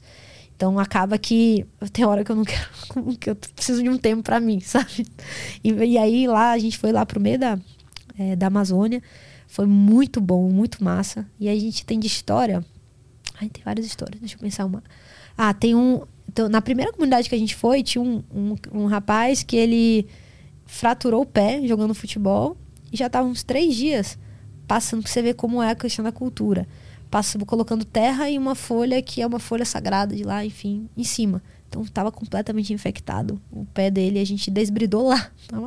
Então, assim, você vê, as fotos são bem legais, assim, tipo, a gente, tipo, eu, eu tava lá desbridando com uma lanterna, aquela lanterna de cabeça, é, assim, como eu falei, faça o seu melhor nas melhores condições que você tem, até se ter condições melhores de fazer melhor ainda. Uhum. Com um balde, uma bacia, assim, botando o pé dele lá. E aí a sorte é que eu sempre levo meu kit de, de emergência, assim, para onde eu vou. Então eu tinha uma, uma maletinha cheia de coisa e a gente conseguiu, fez. E aí acabamos mandando ele para a cidade porque ele precisava tomar antibiótico na veia. Então, assim, ele ia ficar lá. Ele não ia, não. Se a gente não tivesse lá, ele não ia, não. De jeito nenhum. O que que tava? Tava infectado, tava cheio de pus, tava, tava cheio de... cheio de pus, infectadaço. Eu falei, aí eu tive que virar para ele e falar assim, homem, você vai perder a perna. Se você não for, um cara de 20 e poucos anos, eu falei assim, ó, se você não for pro hospital, você vai perder sua perna. Você tem risco de perder sua perna. Aí ele foi. Hum. Então, assim, é muito cultural, assim. Então, é, você vai nesses lugares, você faz o mínimo de educação de saúde, de mostrar para eles, olha, isso é grave, isso não é grave. Isso aqui você pode tratar aqui com a folha, com o chá, com o que for. Uhum. Mas isso aqui você não pode. Então, assim, muita, muitas vezes é. E eles são. E é muito legal, porque em contrapartida, eles são muito queridos. E as pessoas ficam. Você, você acha que você está fazendo pouco, mas o resultado, na verdade, é que. Não, o que você está fazendo necessário. Que às vezes, né? E você sai de uma viagem dessa completamente transformado. Você é muito transformado numa viagem dessa. Uhum. Você aprende que o menos é mais, sabe assim? Eu, eu sou eu sou dependente dessas viagens na minha vida, assim, me fazem muito bem. Como assim, é, o menos é mais? Ah, é porque assim, muitas vezes a gente está muito acostumado, principalmente a gente que trabalha em grandes centros, a ter tudo, a fazer de tudo. E às vezes é só um acolhimento, é só uma palavra, é só uma educação que você faz e que faz toda a diferença, sabe? Hum, entendi. Uhum. Tem, tem, muita gente na emergência aqui na, nas grandes cidades que vai e não tem nada, só quer só quer ir por ir, quer chamar atenção, ou tá com algum problema psicológico e tá querendo. Demais. Quer, tá querendo um carinho, sei lá, alguma coisa assim? Meu Deus, demais, demais, é? demais. É o que mais tem, eu acho. É o que mais tem. É o que mais tem. É, é assim, eu, eu amadureci muito, muito na minha jornada. Hoje, eu não me estresso mais com essas coisas. No início, você fica um pouco estressado pela aquela questão de você estar tá com um paciente muito grave, né? Ou então coisas que te demandam muito. E uma pessoa que, que tá ali claramente porque quer um carinho, quer um dengo. E você, às vezes, não consegue, que você tá ali, né, cheio de adrenalina, e você só quer liberar logo, e a pessoa fica chateada, aí vai reclamar de você, enfim. Mas depois de um tempo, você aprende que a pessoa tá ali. Ninguém acorda de manhã cedo, num domingo, de sol, lá na Bahia, aí não vai pra praia e vai ver a doutora Clara no hospital. Não, eu, ninguém faz isso à toa. A pessoa tá lá porque ela tá desconfortável, por algum motivo. Pode não ser nada, eu tô julgando não ser nada. Mas para ela, aquilo ali é alguma coisa que tá fazendo. Ninguém fica numa fila três horas, duas horas numa fila de um pronto-socorro para pegar uma receita de um, de um, sei lá, de, um, de uma dipirona, né? Então, a gente sabe que. E muita, muitas vezes o problema não tá na pessoa, tá na falta de informação da educação em saúde.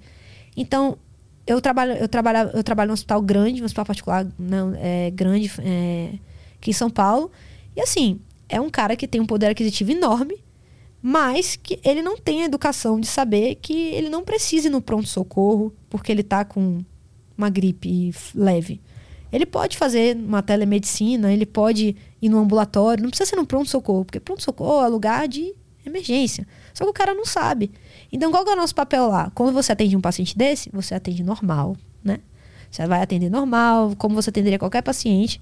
E no final você vai orientar. Você vai falar, poxa, mas da próxima vez você precisar disso, poxa, aqui tá aqui o telefone do ambulatório tal, ou no, se for no SUS da UPA, é, vai no, no, posto de saúde e tal, você pergunta onde o cara mora, dá para ele um encaminhamento.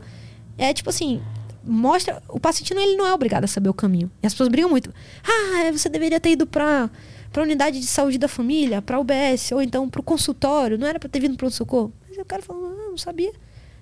Eu tô me sentindo mal, eu vou no pronto-socorro. Então, falta. Educação. Eu vou quando eu passo mal, quando eu, eu acho que eu vou morrer. Como é, questão alimentar, eu posso ir ou é em outro lugar? Pode. Ah, tá, tá certo o lugar? Pode, tá certo. Você tá passando mal, você tá precisando de, de alguma avaliação, tem que ir no pronto-socorro mesmo.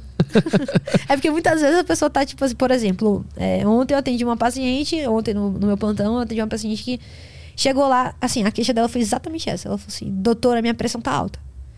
Falei, ah, mas você tá sentindo alguma coisa? Não, minha pressão tá alta. Falei, mas você tem pressão alta? Tenho. Aí eu, você tomou remédio hoje? Tomei. E como tá a sua pressão? Aí ela, não sei, doutora, mas tá alto, olha aí. Aí eu fui olhar, tava 130 por 90, né? 13 por 9, normal. Aí eu falei, não, mas a sua pressão aqui tá normal. Em casa tava quanto? Aí em casa tava 12 por 8. Aí eu, não, mas tá normal. Ela, ah, é? falei, é. Aí ela, eu falei, mas você tá sentindo alguma coisa? Ela, não, é porque eu achei que tava alta, eu fiquei ansiosa, fiquei com ansiedade. Aí eu vim aqui porque eu fiquei com ansiedade. Ah. Então, assim, é, isso aí é uma paciente que eu atendi ontem, mas isso acontece toda hora. Repeteiro, e a paciente não sabe, ele só tá ali porque ela tá nervosa. Ou então porque ela viu no bem-estar, ela viu na, na sei lá onde que a pressão alta mata. Assim, ela viu na televisão, ela viu na rede social. Hoje em dia, com a disseminação, com a rede social do jeito que tá, a gente tem todo o ônus e tem o bônus, né? O bônus de ter o fácil acesso, mas o ônus de muita informação inadequada e muita e muita muito doutor Google por aí, né? Uhum. Tô com dor de cabeça. Será que é câncer? Esse sempre é, né? é. Então, assim, tô com não sei o quê. Será que. Então a pessoa não sabe, ela tá com medo, ela vai procurar quem? Um médico. qual que é o médico de mais fácil acesso que ela tem? O do pronto-socorro. Uhum. Porque se ela for marcar uma consulta com um clínico, vai demorar sei lá quanto tempo. Pronto-socorro, o cara tá lá 24 horas por dia, os 7 dias da semana, os 365 dias do ano. Qual é a, a maior, a causa mais comum de entradas no, no pronto-socorro? O que, que o pessoal mais tem? Ah, o pessoal mais tem, assim. A, as, tem, a gente tem né, as, as, as mais frequentes. Na verdade, as frequências de doenças dependem muito do período do ano e do tipo do pronto-socorro. Uhum. Então, assim, um hospital de trauma vai ser mais enviesado para trauma, um hospital é, cardiológico para coisas cardíacas, enfim. Mas, de, maneira geral, são as causas que a gente chama de low acute, né? A ficha verde, que é o, os casos que não têm gravidade. Então, geralmente é dor abdominal, dor de cabeça, é, síndrome é, síndrome de trato respiratório, então desde de gripes comuns, sinusite, enfim, tem de tudo. Até coisas absurdas assim, que você nem pode imaginar, por exemplo, ah, ah, tem umas coisas bem nada a ver, assim, às vezes que você vê, tipo, ah, semana passada, tem umas duas semanas que eu, que eu tive no pronto-socorro um paciente que tinha um pedaço de, de, sei lá, um galho dentro do ouvido. umas coisas assim. Tava coçando o ouvido? Deixou entrar usou como cotonete, um pedaço de galho. Aí tá Não, o, o, Caio usa chave. Vai ter uma chave um dia dentro do ouvido dele. O que que faz nesse? Tem que botar uma pinça pra. É, e tirar, exato. Aí tem umas loucuras, né? que mais? Qual foi o mais bizarro? O caso mais bizarro que, que tu lembra agora? Não, o caso mais bizarro. Ai, meu Deus, deve ser no HC, deixa eu pensar aqui. Ah, eu. Ah, ah, pra, geralmente os casos de trauma que são os mais bizarros que eu acho, assim. É. Eu lembro que quando eu trabalhava no SAMU, teve um, um caso de colisão lá de, de dois carros, enfim. E bateram dois carros e uma árvore. Aí quando a gente chegou, tinha uma árvore assim, enfiada no cara, assim, tipo. Ah, já tem muita coisa bizarra. Ele tava consciente? Ou... Conversando, assim, no braço. Assim, ele entrou de um lado, o braço do outro. É, já, já peguei. Ah, teve um, um caso, assim, o um caso que que me marcou assim também foi no SAMU, trabalhando no SAMU. E aí a gente teve um. Tem muito. Tem, tem bastante disso, né? Assim, você vai para uma comunidade, aí você chega lá, eles mandam você parar a ambulância em algum lugar e te levam até o lugar, porque é muito perigoso. Aí vem aqueles caras armados e tal, não sei o quê. Sai aqui, não sei o quê. No início eu senti um pouco de medo, depois eu acostumei. Aí nesse dia a gente foi, seguiu, seguiu, seguiu. Aí a gente entrou numa casa é, uma casa, tipo uma mansão, assim, dentro do, de uma comunidade. Meu Deus, que, onde é que eu tô? O que eu tô fazendo aqui? De uma criança que caiu e, e tinha ficado, caiu da escada, tinha ficado desacordada, enfim. E aí, na hora da gente sair, é, quando a gente tava saindo, assim, é, a gente saindo com a criança para levar pro hospital, aí tinha tido um tiroteio e tinham, tipo assim, cinco vítimas, assim. Aí já aconteceu. Aí, tipo, aí vai, pede apoio, vem mais gente e tal, não sei o que, aí, aí vem mais apoio, polícia, etc. Enfim. Mas aí tu, tu se envolve nesse caso? Não, aí eu sigo com o meu. segue com o teu e É. espera o pessoal vir. Aí espera o pessoal vir. Aí, dentro da emergência tem muitas, várias políticas, assim, de você, de gravidade, tipo, você tem que respeitar algumas coisas, né? Porque senão não viram mais vítimas, né? Qual é, o, e qual é o caso que tu mais se orgulha de ter resolvido ou ter atuado? Um caso que eu mais me orgulho. Ai, meu Deus. Deixa eu ver. Ah, eu tenho, tenho um caso que, que foi bem, bem emblemático pra mim, que foi uma criança com asma. Que eu peguei, eu, eu, eu tava. eu não, acho que eu tava no meu segundo ano de residência, no, num plantão é, externo da residência, né? Plantão da que a gente chama da sobrevivência financeira. E chegou uma criança com uma crise asmática. é, ela tinha, teve uma crise asmática e fizeram a medicação para ela no pronto-socorro. E ela fez uma anafilaxia, que é quando você tem aquela alergia muito grave que fecha a glote, né? Enfim. E quando eu cheguei, ninguém tava, ninguém tava conseguindo resolver. E aí eu cheguei lá e, aí falaram: não, chama a Clara, que ela é emergencista. Aí me chamaram, tava na clínica, no, no adulto. Aí me chamaram, aí fui eu que dei o suporte nessa criança. E aí a gente tubou e tal, e deu tudo certo. Mas você falou assim, enquanto eu tava contando, eu lembrei de outro caso, que é, não, que é o meu caso da vida. Lembrei Ah. agora. Não sei como é que eu não lembrei de primeira. Esse é o meu caso da vida. Eu tava no terceiro ano de residência.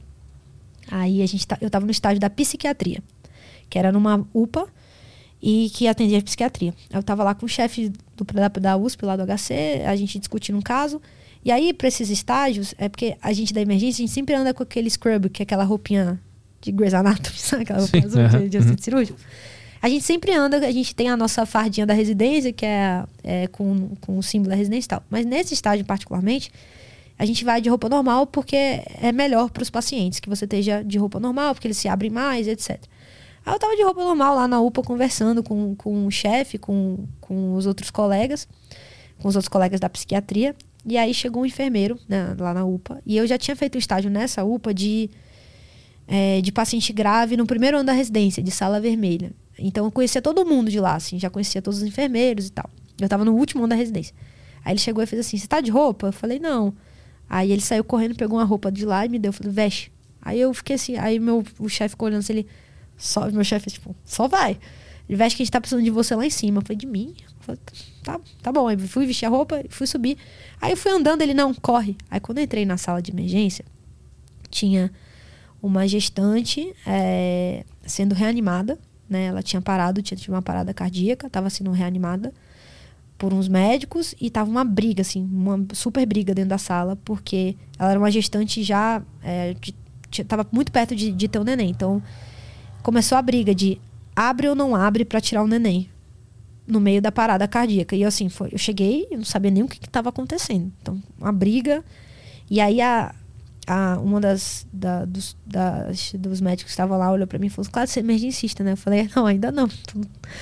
Ser em breve, mas ainda não. Ela, você sabe se tira ou não tira a criança? Aí, é, tudo, tudo em emergência é protocolo, tudo. E aí, é isso a gente chama de cesárea perimortem, que é a cesariana que a gente faz de emergência quando a, a, a gestante tem uma parada cardíaca. Porque o bebê, ele, se ele tá bem, se ele, ah, o bebê tava bem, a gestante parou. Ele tá vivo, só que ele só tá vivo às custas do sangue da mãe, porque é a placenta que leva sangue. Então, quanto você mais rápido você tira o neném, mais a chance dele não ter nenhum tipo de sofrimento. Então, tem todo um protocolo de é, se for em X tempo, pra gente ver viabilidade, porque também não adianta você fazer um negócio desse numa criança que já tá, já foi a óbito. Tipo, se for há muito tempo, a criança ficou sem suprimento de oxigênio, ela morre junto também. E aí eu cheguei e tava na briga, porque um médico queria abrir, o outro não queria, o outro não queria, e ninguém sabia tecnicamente se era adequado ou não. Aí eu cheguei e falei, enfim, era adequado. Eu falei, tem que abrir. Aí todo mundo olhou pra mim e me deu um bisturi e fez, abre. Aí eu fiquei naquela assim, né? Eu tava da psiquiatria, tava de boa.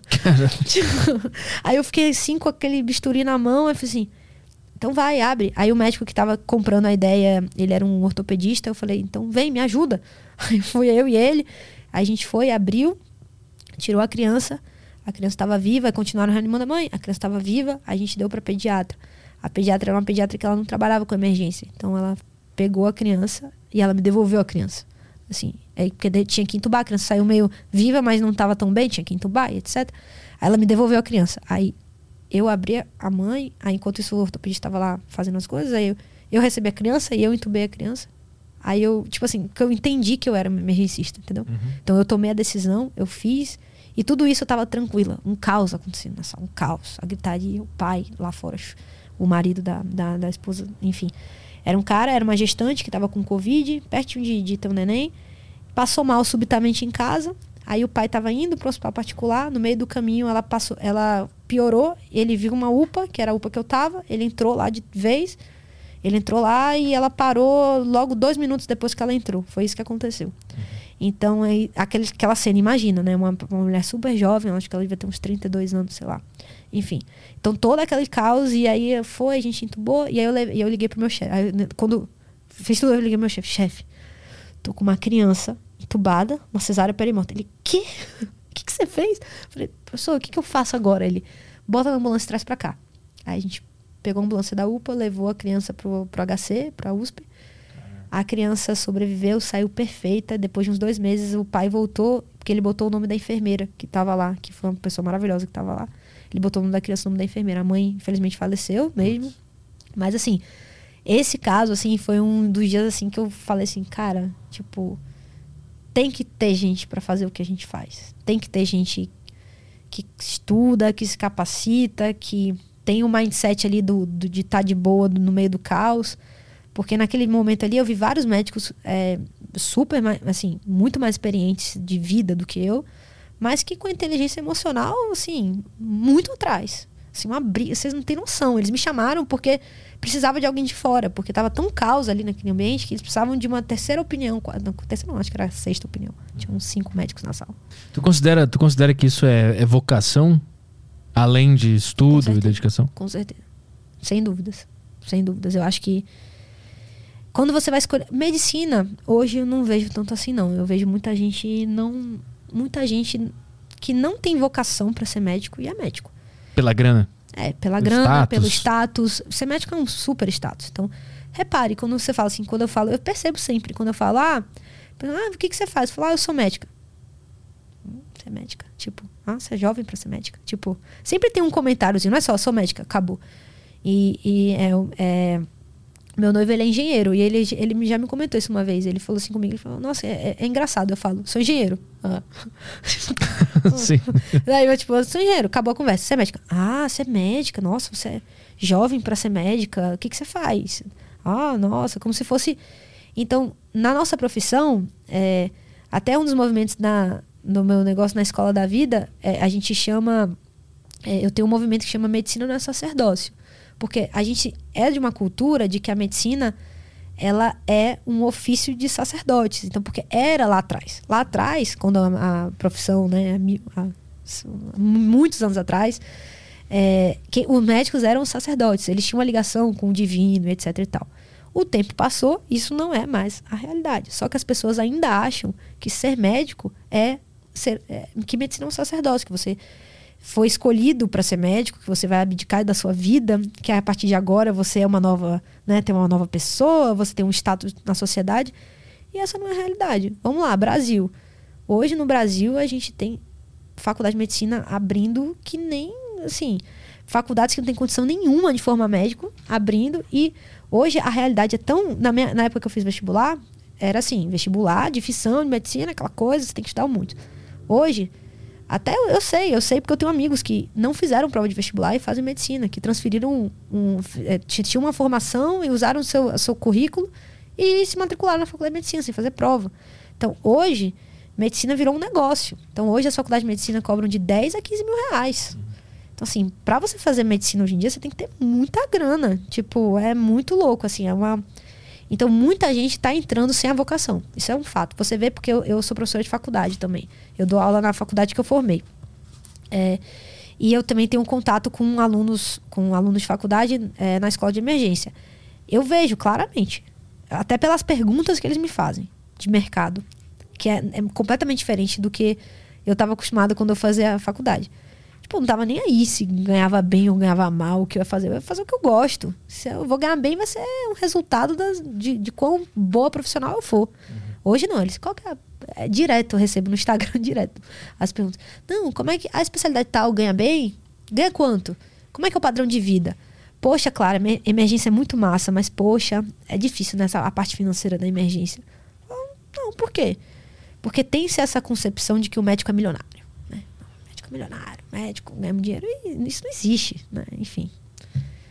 Enfim. A, a grande parte dos, dos, dos, profissionais estão ganhando um salário normal. Eu imagino que é. os grandes médicos bem experientes devem realmente não, ficar é, milionários é, ao longo do tempo. Como né? todas as profissões é, no uhum. mundo. O cara que é muito bom, o cara que é bom de negócio, o cara que sabe empreender. Então não é só ser médico. Porque o, o fato só de você ser médico você tem a possibilidade de dar plantão. Plantão, e se você for bem capacitado, fizer uma boa residência, tem locais que pagam muito bem o plantão. Mas um plantão, ele não deixa de ser. É, eu falo que o plantão é assim: você está vendendo a sua vida. Você está vendendo 12 horas da sua vida. Porque não é uma jornada de trabalho comum. Por exemplo, você tem um contrato que você trabalha X horas no mês, não. Na medicina, você pode dar quantos plantões você quiser até o, o tempo acabar, né?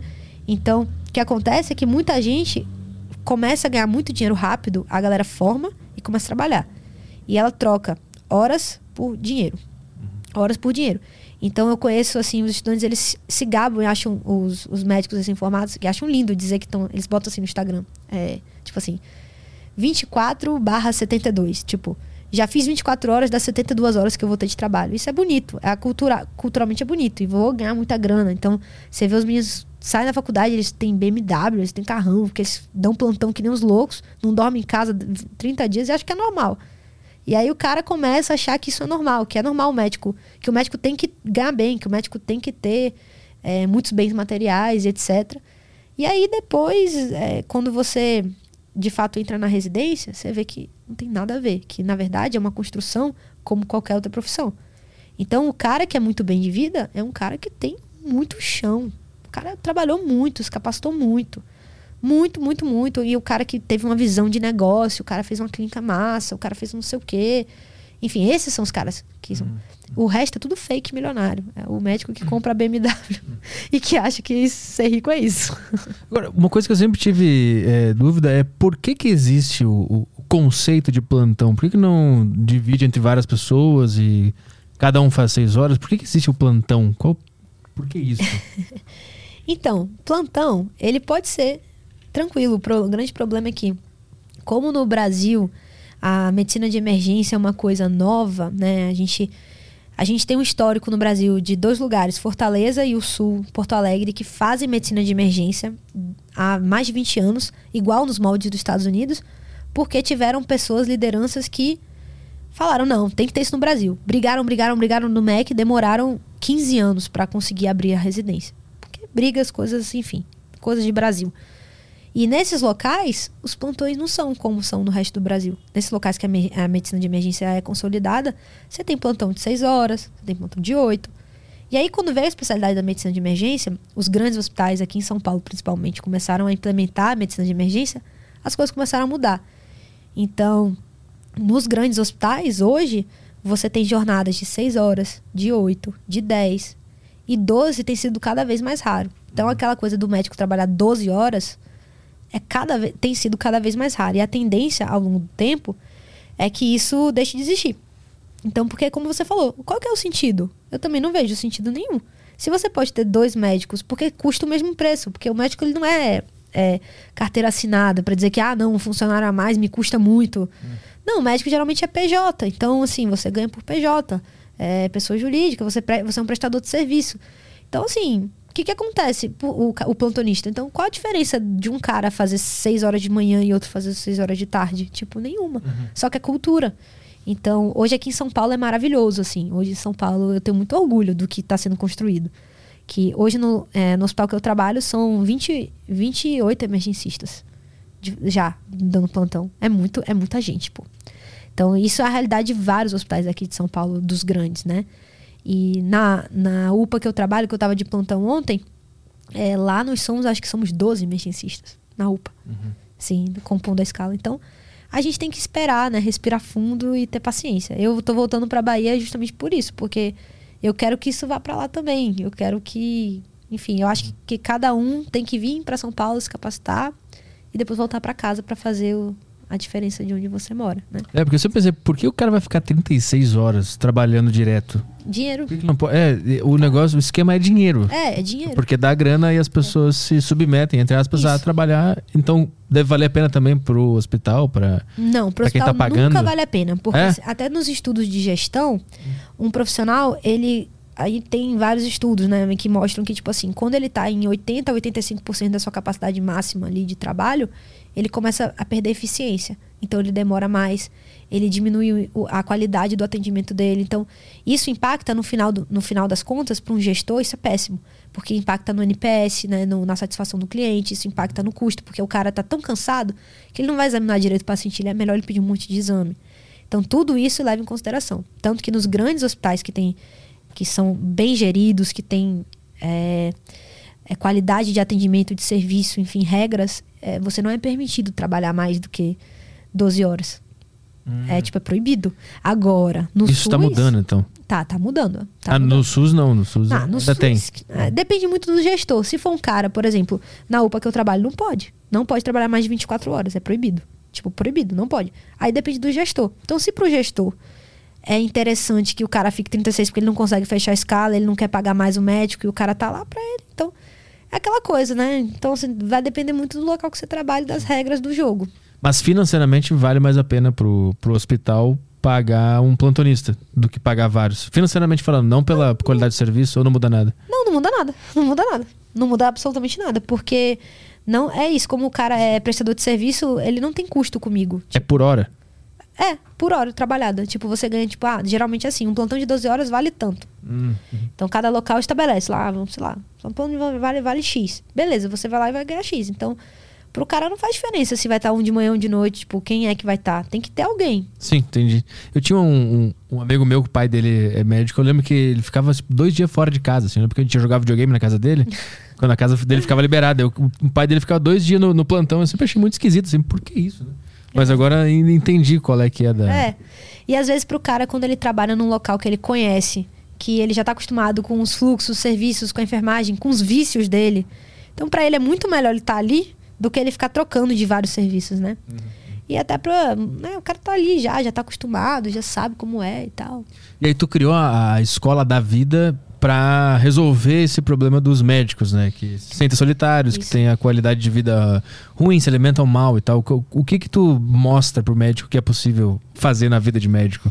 Então, a escola da vida é para mim eu falo que é o meu grande sonho assim. Eu falo, é a realização de um sonho muito grande meu que é mostrar para todo mundo que a medicina não é um sacerdócio e que é médico, medicina é sua profissão, não é sua vida. E quando você olha é, para essas habilidades humanas, para as competências humanas e você olha para si, você melhora muito como ser humano e, consequentemente, como médico. Então, na escola, eu criei é, uma metodologia que, que, assim, viajando. Foi um dia que eu estava andando de bicicleta. Olha só que aleatório. Eu estava eu tava treinando, fazendo meu treino de bike aqui na Ciclo Pinheiros.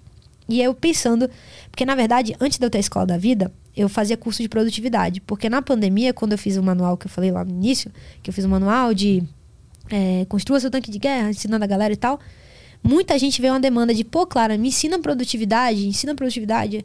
E, eu, e é uma coisa que eu gosto muito. Aí eu fui, dei uma, uma estudada na literatura e tal, eu fiz um curso de produtividade. E aí eu, eu tive quatro turmas desse curso. Só que quando eu tava perto de formar, que eu já tava é, saindo da residência, formada, né, terminando a residência, eu já tava com vontade de melhorar esse curso.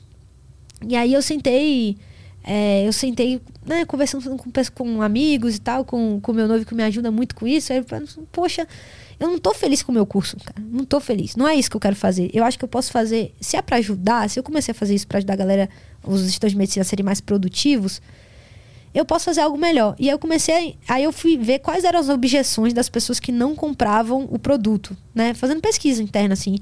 Aí eu, a gente percebeu que muita gente vê a produtividade como algo estigmatizado. Tipo, ah, quero ser produtivo, quero fazer mil coisas ao mesmo tempo. Apesar de não ser nada disso, muita gente acha isso balela, acha, ah, esse negócio de produtividade não serve pra nada. E não era essa imagem, nem essa ideia que eu passava no curso, óbvio. Eu, ah, muito pelo contrário, eu, no curso a gente mostrava que produtividade não é fazer muitas coisas, mas sim aprender a escolher as coisas certas a serem feitas e aprender a priorizar, enfim. E aí, assim, eu falei, pô, beleza, tá, não é isso que eu quero fazer. O que, que eu vou fazer então? Aí eu fui, falei, quer saber? Eu não vou mais vender esse curso. Eu preciso pensar. E quando, enquanto eu tô com esse curso ativo, eu não consigo focar em outras coisas. Aí eu peguei, lancei em abril, eu lancei minha última turma do, do, do curso. Falei assim, ah, galera. É, até a galera ficou meio puta comigo, porque eu, eu mesmo cheguei no Instagram, botei lá no story. A galera que me ajuda, né, no, no curso. Falei, botei, galera, é, eu vou vender a última turma do Produtividade Mil Volts, que era o nome do curso. É, galera que se inscreveu para a próxima turma, é, que era uma turma que eu ia lançar em agosto, vai ser agora. Depois disso, eu nunca mais vou vender esse curso.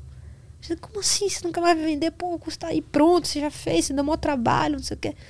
Aí eu falei, ah, eu não quero mais e tal. Aí eu tava fazendo. Eu fiz um, uma especialização, um fellow de inovação e educação médica nos Estados Unidos. Aí eu tava lá nos Estados Unidos, e aí lá, eu, nesse negócio de inovação, a galera só falava de soft skills. E, tipo, é uma das coisas que eu mais falo no meu Instagram, que foi uma das coisas que mais. que eu tenho feedback positivo, enfim. Aí eu fiquei com isso na cabeça. Aí isso foi em abril. Aí eu voltei e aí eu fui dar uma aula num congresso de inovação em medicina para falar da escola de emergência. E aí, nesse congresso, eu estava numa mesa com o pessoal da GV, um pessoal da pessoas não médicas, e a única médica era a minha orientadora do doutorado. Que eu faço doutorado em educação em, em, em educação médica. Aí, aí ela começou a falar, ela é, ela é uma, pô, uma sumidade em educação médica. E aí o negócio era para falar de inovação, tecnologia. Foi a mesa inteira falando de soft skills e competências humanas. O que, que é soft skill? Então, soft skills são as habilidades não técnicas, né? Então, quando você entra na faculdade, você aprende os hard skills, que são as habilidades técnicas, o que te faz ser bom tecnicamente. O soft é tudo aquilo que não é hard. Então, é tudo, então, são todas aquelas habilidades que vão lhe tornar um profissional melhor no, naquilo que você faz. Então, são coisas que geralmente não são ensináveis durante um curso. Então, é comunicação, liderança, é, é, comunicação, liderança, habilidade de resolver conflitos, é, e por aí vai. Enfim, soft skills são todas aquelas habilidades que quase ninguém ensina que você deveria ter, dizem, né? Que você deveria aprender sozinho. Mas que não é verdade. Enfim. E nas, nesses, nesses dois grandes eventos que eu fui, eu fiquei muito impressionada, porque eles começaram a falar que falta essa parte de soft skills, dessas habilidades não técnicas na medicina, no currículo médico, na faculdade e depois na vida do médico em geral. E que a inovação hoje é falar disso. Então, nesses dois eventos só se falou disso. E eu fiquei, e eu achei que era um evento que eu, que eu ia ver só sobre tecnologia, enfim. E aí eu fiquei com isso na cabeça. E, e aí a minha orientadora ela falou assim comigo, por que, que você não para e pensa em alguma coisa disso? Eu tinha acabado, tipo, tinha dois meses que eu tinha encerrado meu curso. E aí eu fiquei com isso na cabeça, né? Aí eu fui pedalar no dia seguinte e pensando, poxa, o que, que eu posso fazer? Um, mas um curso de soft skills, nada, nada a ver. Né? Não, não é isso, não é isso. Aí eu falei, poxa, por que não? É, e, e, foi falado sobre que soft skills deveria chamar no Brasil habilidades humanas, que tem uma tendência a se chamar soft skills em habilidades humanas para as pessoas compreenderem melhor, que são coisas que lhe tornam um ser humano. Aí eu comecei a pensar, de que forma que eu consigo mostrar para o médico que isso é importante, né? E aí, como eu já tenho uma escola de emergência e eu gosto de ensinar, eu, eu faço doutorado em educação, eu gosto dessa parte de educação, falei, pô, uma escola de, disso aí, de competências humanas. Falei, ah, eu falei, pô, escola de quê? Escola, escola da vida, pô. O cara entender que ele tem uma vida além da medicina.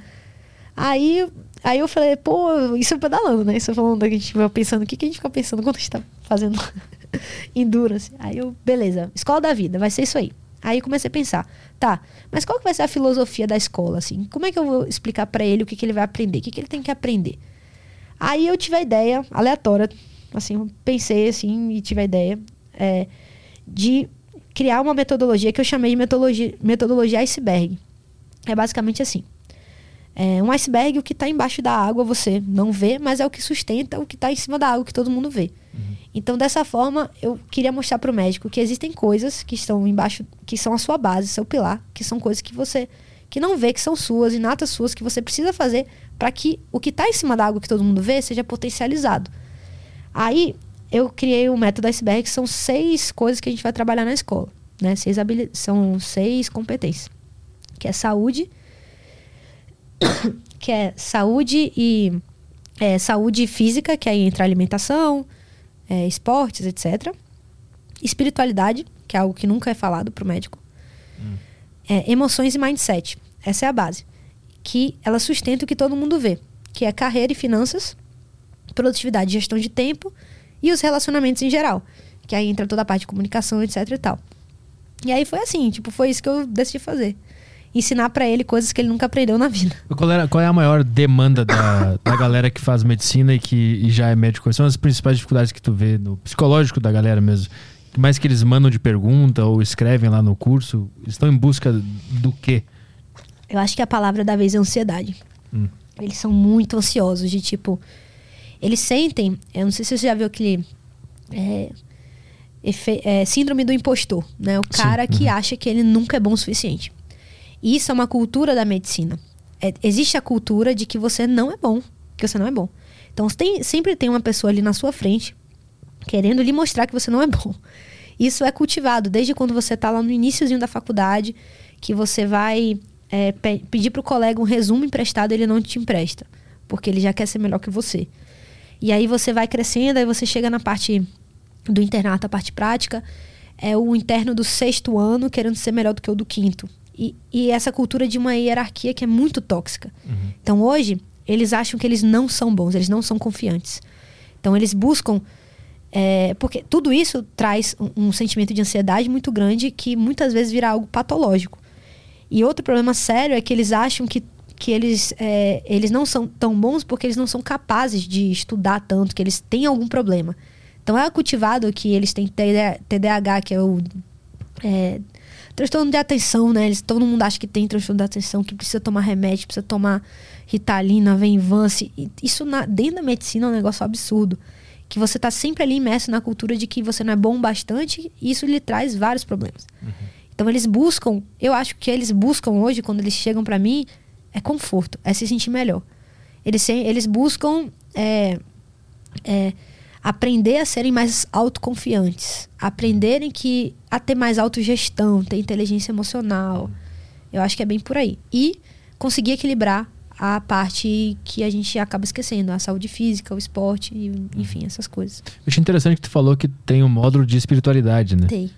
Normalmente a ciência se opõe a esses, esses papos, né? Como é que tu faz para mesclar os dois assuntos? É, então, eu fiz questão, a escola ela vai funcionar da seguinte forma: de 15 em 15 dias, a gente vai ter uma aula, pegada aula documentário assim, que eu vou fazer, é, que vai ficar mais comigo mesmo. E uma vez por mês eu vou lançar um curso na escola sobre algum grande tema. Então, esse mês é o Setembro Amarelo, né, de, de saúde mental. Aí uma psiquiatra amiga minha, ela vai fazer um curso de saúde mental. A gente ainda tá bolando exatamente o que vai ser. Mas pro, pro um curso fechado com emissão de certificado para o cara ali provar que, ali para a faculdade, por exemplo, se ele precisar, que ele fez aquele curso.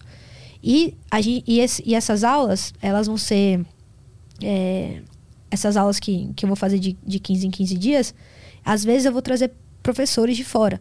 Então, por exemplo, espiritualidade. É um tema que eu gosto muito, mas que eu não tenho tanto conhecimento.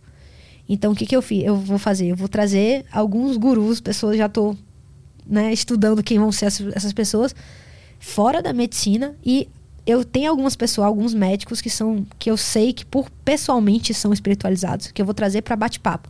Então a minha ideia é trazer algumas pessoas para uma conversa, tipo um videocast, assim, uma pegada assim, conversa bate-papo. E para dar aula mesmo, eu vou trazer essas pessoas que são fora da medicina, bem além da medicina, uhum. para mostrar que a ciência é algo que é muito ampla, que a gente não pode só ficar ali fincado no que a gente aprendeu na faculdade na medicina ocidental. Então tem muita coisa muito massa da medicina oriental que eu quero trazer como práticas. Não, tô falando de tratamento de doença. Dentro da escola não falar nada disso é só para si mesmo, para você Sim. se sentir melhor, para você ser melhor. Não para você aplicar com outros pacientes, nem nada disso, sabe? Mas dentro da, da tua experiência com outros médicos e pessoas da ciência, o pessoal é mais ateu? Eles rejeitam mais essas, esse papo de espiritualidade? Eu acho não, é? ateu não. Ah, porque assim, é muita ignorância da nossa parte a gente achar que é tudo com a gente, sabe? Então, e a gente passa por tantas experiências durante a faculdade e durante a prática médica que te provam que não tem explicação, sabe? Tem coisa. Eu, não- eu não tô falando que você tem que ser católico, espírita, budista, não importa o que você seja. Você só tem que ter a noção. Espiritualidade, basicamente, é você entender que existe algo maior do que você. Que não é você que rege tudo que tem aqui no mundo. E isso pro médico é importante porque tira um pouco daquela carga de, de, de culpa de tudo que acontece, ou então daquela angústia e de ansiedade de você querer resolver o mundo inteiro, que você não vai resolver. A tua experiência com a, com a medicina, então, te aproximou da noção de Muito. Deus. Nossa, absurdamente. Absurdamente. Eu sou outra pessoa depois de eu de entrar na faculdade. Antes, assim, eu tinha aquela coisa. Estudei escola religiosa, meus pais são, mas.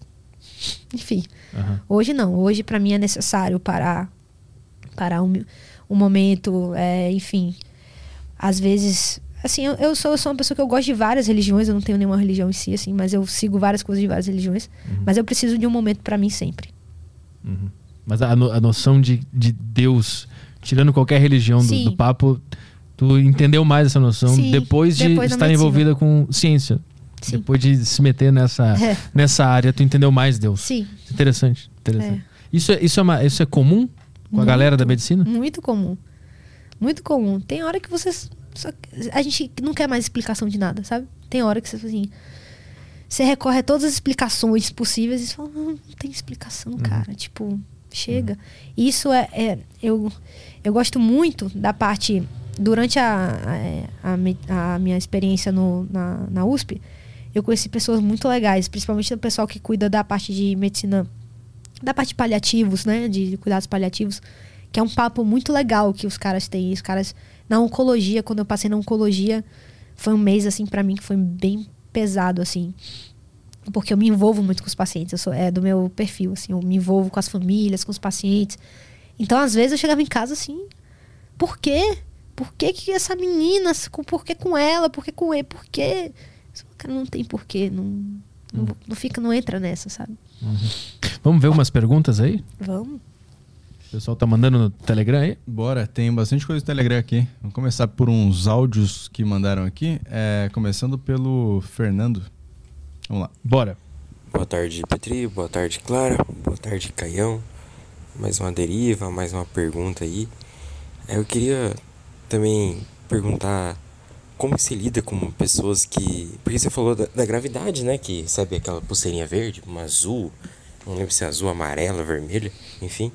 Porque uma vez eu tava com uma infecção intestinal que eu achei que eu, eu achei que eu ia morrer mesmo. Eu tava dando tchau já pra família. Que eu não conseguia mais controlar meu intestino, vamos dizer assim, velho. Aí eu cheguei lá na no lugar lá no hospital. Eu tava desidratado, tava me cagando todo, vomitando, não conseguia nem beber água, que eu vomitava água. Eu já tive dessa Aí também. a mulher olhou pra minha cara assim e falou: Ah, o que você tá sentindo? Eu falei, pô, tal coisa assim e tal. E ela, ah, tá, toma aqui. Me deu, uma, me deu uma pulseira verde, né? Daí eu não sabia na época disso. Aí eu peguei a pulseira, falei, tá bom, né? Aí eu sentei lá de novo, lá na, na cadeira esperando lá, me cagando todo. Aí eu olhei lá, o cartaz tava lá, verde. Ah, ele tá de boa. Falei, mano, você tá me tirando, velho. Tô morrendo, mano. Pra mim, pelo menos, eu, tava, eu ia morrer mesmo. Mas assim, deve ter gente aí que fica louca da cabeça e sai brigando, né? Eu imagino. Como assim verde? O cara começa a gritar no meio do Como hospital. assim? Verde? ai, ai. É, cara, assim, eu entendo sua frustração. Mas, assim, só pra explicar o protocolo de triagem, né? Então, assim, a gente geralmente. As cores é um protocolo que chama Manchester. É, que ele gradua gravidade pela coloração. Então, o paciente verde, ele tem. Porque, assim, esse, esse protocolo, ele tem acho que 58 doen é, doenças ali. E que lá dentro você consegue ver. Por exemplo, no caso dele era uma gastroenterite, né? Uma diarreia e vômito e tal.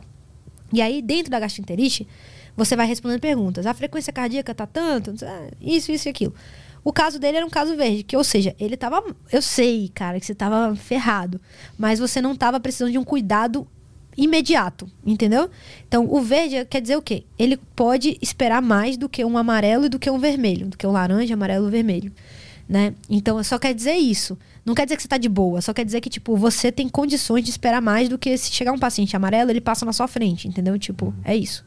Eu tomei um amarelo um dia, eu me assustei demais, eu queria o verde. o cara botou pulseirinha amarela, eu li assim, aí tava dentro de parênteses, risco de morte. Não, mentira. Aí eu fiquei, opa, acho que é dessa que eu vou. eu tava com pré-pneumonia. Nossa. Aí o cara me passou na frente rápido. Sim. Pra... Eu Aham. tava. Porque provavelmente devia ter algum dado vital alterado, alguma coisa assim. Então, isso quer dizer que. É porque o paciente verde, né, no Manchester, ele pode esperar até 4 horas. Aí o amarelo, aí eu não lembro assim de cabeça, mas acho que é 40 minutos. Enfim.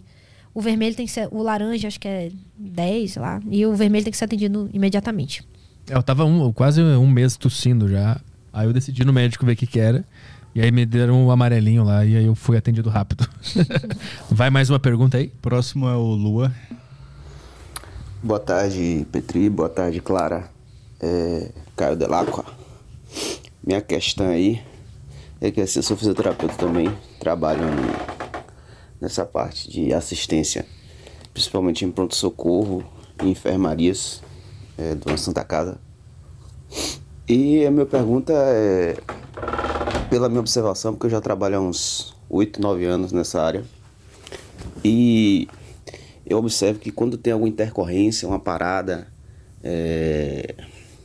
alguma intercorrência, né? A equipe, principalmente residente, interno, até os técnicos mesmo. Eu não sei se é só aqui onde eu trabalho, mas e provavelmente na, em ambiente mais fechado como TI, CTI, seja melhor.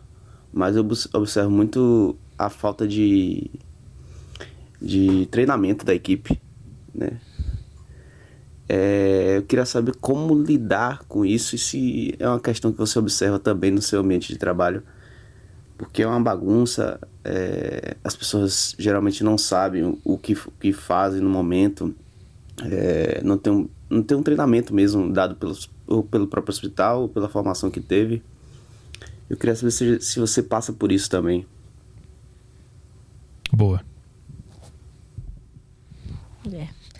Passo muito e foi um dos motivos de eu ter criado a escola de emergência, porque eu ficava com, eu ficava muito, com muita raiva, assim. ficava arrasada, na verdade, porque você chega, imagina uma situação, né, uma parada. O paciente parou, ele morreu.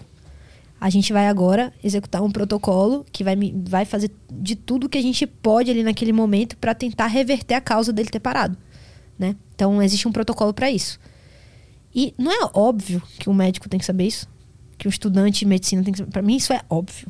Obviedades que precisam ser ditas. O cara tem que saber. Isso, isso é o básico. É tipo assim, o cara morreu, de que forma que eu posso fazer ali pra reverter? Se tem alguma reversão ou, ou se não. Isso é tudo tomada de decisão. E você não aprende isso na faculdade. Você forma, aí algumas pessoas fazem uns cursos de final de semana, uma vez na vida, e aí vai pra prática. E na prática, você faz um, né, um lugar, um treinamento, um ambiente controlado, um treinamento só, eu acho pouco. Aí você vai, ganha o certificado e vai pra trabalhar. Aí você vai, a sua primeira parada que você vai liderar, né, como médico, você vê assim, você não sabe o que você está fazendo. E, e quando você junta vários, a equipe multiprofissional, então é o fisioterapeuta, enfermeiro, todo mundo deveria estar na mesma página. Só que cada um está numa página diferente. Esse é o grande problema. Então, eu vejo muito isso sim, cara, assim, é muito frequente, as pessoas realmente não sabem o que elas estão fazendo, na grande maioria das vezes. E o problema disso é a falta de capacitação. A falta de treinamento, a falta de educação. Eu acho que o que muda, muda o mundo hoje é a educação. Então, o que, que você pode fazer? Eu vou fazer minha sugestão para você. No seu lugar que você trabalha, é promover, é cobrar do gestor que tenham periodicamente treinamentos de parada. Isso, isso faz parte da gestão do pronto-socorro. Tem que ter. Com toda a equipe. Né? Não é só o médico, é todo mundo. É o físio, o médico, o enfermeiro, o técnico de enfermagem, todo mundo. Vai mais uma? A próxima aqui é do Manecos. Fala Caio, fala Petri, tudo bem? Boa tarde, Clara. Clara, uma dúvida. é, geralmente a sociedade tem os médicos né, como sendo semideuses. E, e realmente alguns médicos incorporam esse papel. E por vezes têm dificuldades em assumir os erros. Né? E eu acredito que, que na emergência devem ter muitos diagnósticos sendo feitos de maneira errada. É, eu queria ver com, contigo como é, é, encarado isso né, pelos seus colegas. Se, se quando fazem diagnósticos errados, eles têm facilidades em admitir o erro, em pedir desculpa para a família ou até para o próprio paciente, ou ele, em geral, acaba batendo o pé e segue com a decisão até o fim. Ele mandou mais aqui um. Ele, ele escreveu mais um comentário. É, tive um caso recente onde a paciente estava tendo uma embolia pulmonar decorrente de uma trombose e a emergência tratou como sendo uma pneumonia. Uh, não morreu porque teve sorte. Hum, é. Assim, é muito, é muito comum, né, é, a gente vivenciar, né, situações de erros na, na prática. Mas o que acontece muitas vezes que é um problema. O médico da emergência, ele faz o que ele tem que fazer e ele não vê o resultado das suas próprias ações. Então, como ele falou, ah, eles trataram com uma pneumonia e era uma embolia lá na frente. Então o cara foi, foi teve o primeiro atendimento na emergência e depois ele foi ou para uma enfermaria ou foi para UTI. E muitas vezes esse cara ele nem sabe que ele errou. Então, a, o grande e, e, e, o médico ele tem muita dificuldade de assumir erros. É um negócio que é bem complicado. Então, o que, que a gente tem feito cada vez mais? Essa questão de gestão de pronto socorro. É procurar o erro. Então, tem gente hoje, hoje em qualidade, gente, né, tem serviços hospitalares que a gente tem um serviço de qualidade, que é responsável só para olhar aonde foi que teve a falha. Uhum. E depois caçar as pessoas responsáveis pelas falhas e buscar o porquê, o motivo, né? Às vezes acontece de você ter erros, por exemplo, acontece, putz, é horrível quando isso acontece. Você pega um caso, um plantão, você teve a passagem de plantão, você pegou o caso do seu colega. Aí você vê que claramente tem um erro ali que você, você acha que algo está errado. E aí você vai realmente estava errado. E aí você muda a conversa com o paciente, com o familiar. Olha, é, e a de alta vai ficar. Ou então vai, fi vai ficar, não, vai de alta. Ou o remédio não é esse, é, é outro. E tudo isso é meio. É muito difícil de fazer, né? E aí o. É, a gente chama muito também da cultura do médico do dia seguinte. É fácil também o cara que está lá em cima na UTI olhar para o cara da emergência e falar: Você tratou com uma pneumonia e era uma embolia pulmonar. Mas a gente não sabe também qual foi a apresentação clínica que o paciente chegou. Às vezes o paciente não tinha embolia naquele momento. Ele pode ter uhum. embolizado depois. Às vezes, enfim. Então é toda uma, uma celeuma complicada aí, mas uhum. de fato é difícil. Tinha, só uma pergunta antes de passar a próxima. Quais são os casos que chegam lá na emergência que são os mais evitáveis? Que se a pessoa tivesse esse cuidado ou tivesse uma vida saudável, ela não precisaria estar lá naquele momento? AVC e infarto. É? É. AVC que é o derrame, né? Que é quando a gente tem ali um, um trombo que obstrui um vasinho ali no cérebro e a gente tem uma área do cérebro que morre, que é uma das causas mais de invalidez, né? No mundo. Então, a pessoa tem um AVC, ela tem... É, depois ela, ela pode ter ali problemas cognitivos, motores, enfim, e deixar de ser quem ela era e precisar de cuidado de saúde para a vida toda. E o infarto, né? E que tudo está ligado a hábitos de vida, né? Muito, né? Óbvio, muito ligado a hábitos de vida, ao como você vive a sua vida. Então, relação desde a fumar, a alimentação, o exercício. Uhum. São evitáveis tendo assim, uma vida é, saudável. É, não, pode dizer assim, evitável a gente não pode, não sei, né? Mas assim, às vezes eles poderiam po poderiam não acontecer ou então acontecer muito mais tardiamente. Vai mais uma aí. A próxima aqui é do Léo. É, Clara, quais são as paradinhas que os médicos usam para dar um up na jornada de trabalho? Ó, eu eu uso Super Coffee. É uma paradinha. É um café. O café é o melhor, o melhor suplemento para mim de todos os tempos. Corrida e café. Corrida e café. A próxima aqui, próximo é um áudio do João. Oi, é, boa tarde aí, Petri, Clara e Caio. É, a Clara disse que que foi uma época muito difícil, a época da pandemia. A minha dúvida é, é saber como que foi as lideranças dos hospitais, assim, é, se teve alguma coisa interna, se a, se a liberdade do médico foi respeitada. Porque nada melhor do que uma própria médica falar isso, né? Valeu. Hum, é. Eu, assim, depende muito do local, né? É, nos hospitais que eu trabalhei, a gente tinha total liberdade. Mas eu ouvi dizer que existiram serviços que existia ali uma limitação do que você podia fazer, do que você deveria fazer ou não. Uhum. Enfim, mas existiam condutas que eram é, tidas como. Como é que chama? É, conformidades, não conformidades, né? Então, assim, se você prescrevesse algo, enfim, que era muito absurdo, eles iam atrás de você, os gestores, você querendo saber por quê. A próxima aqui do Lucas. Quer dizer, acho que o Lucas foi. Boa tarde, Pedro. Ah, não, é Lucas agora. Boa tarde, Clara. Boa tarde, Caio. É, eu queria perguntar em relação às baixas né, na época da Covid.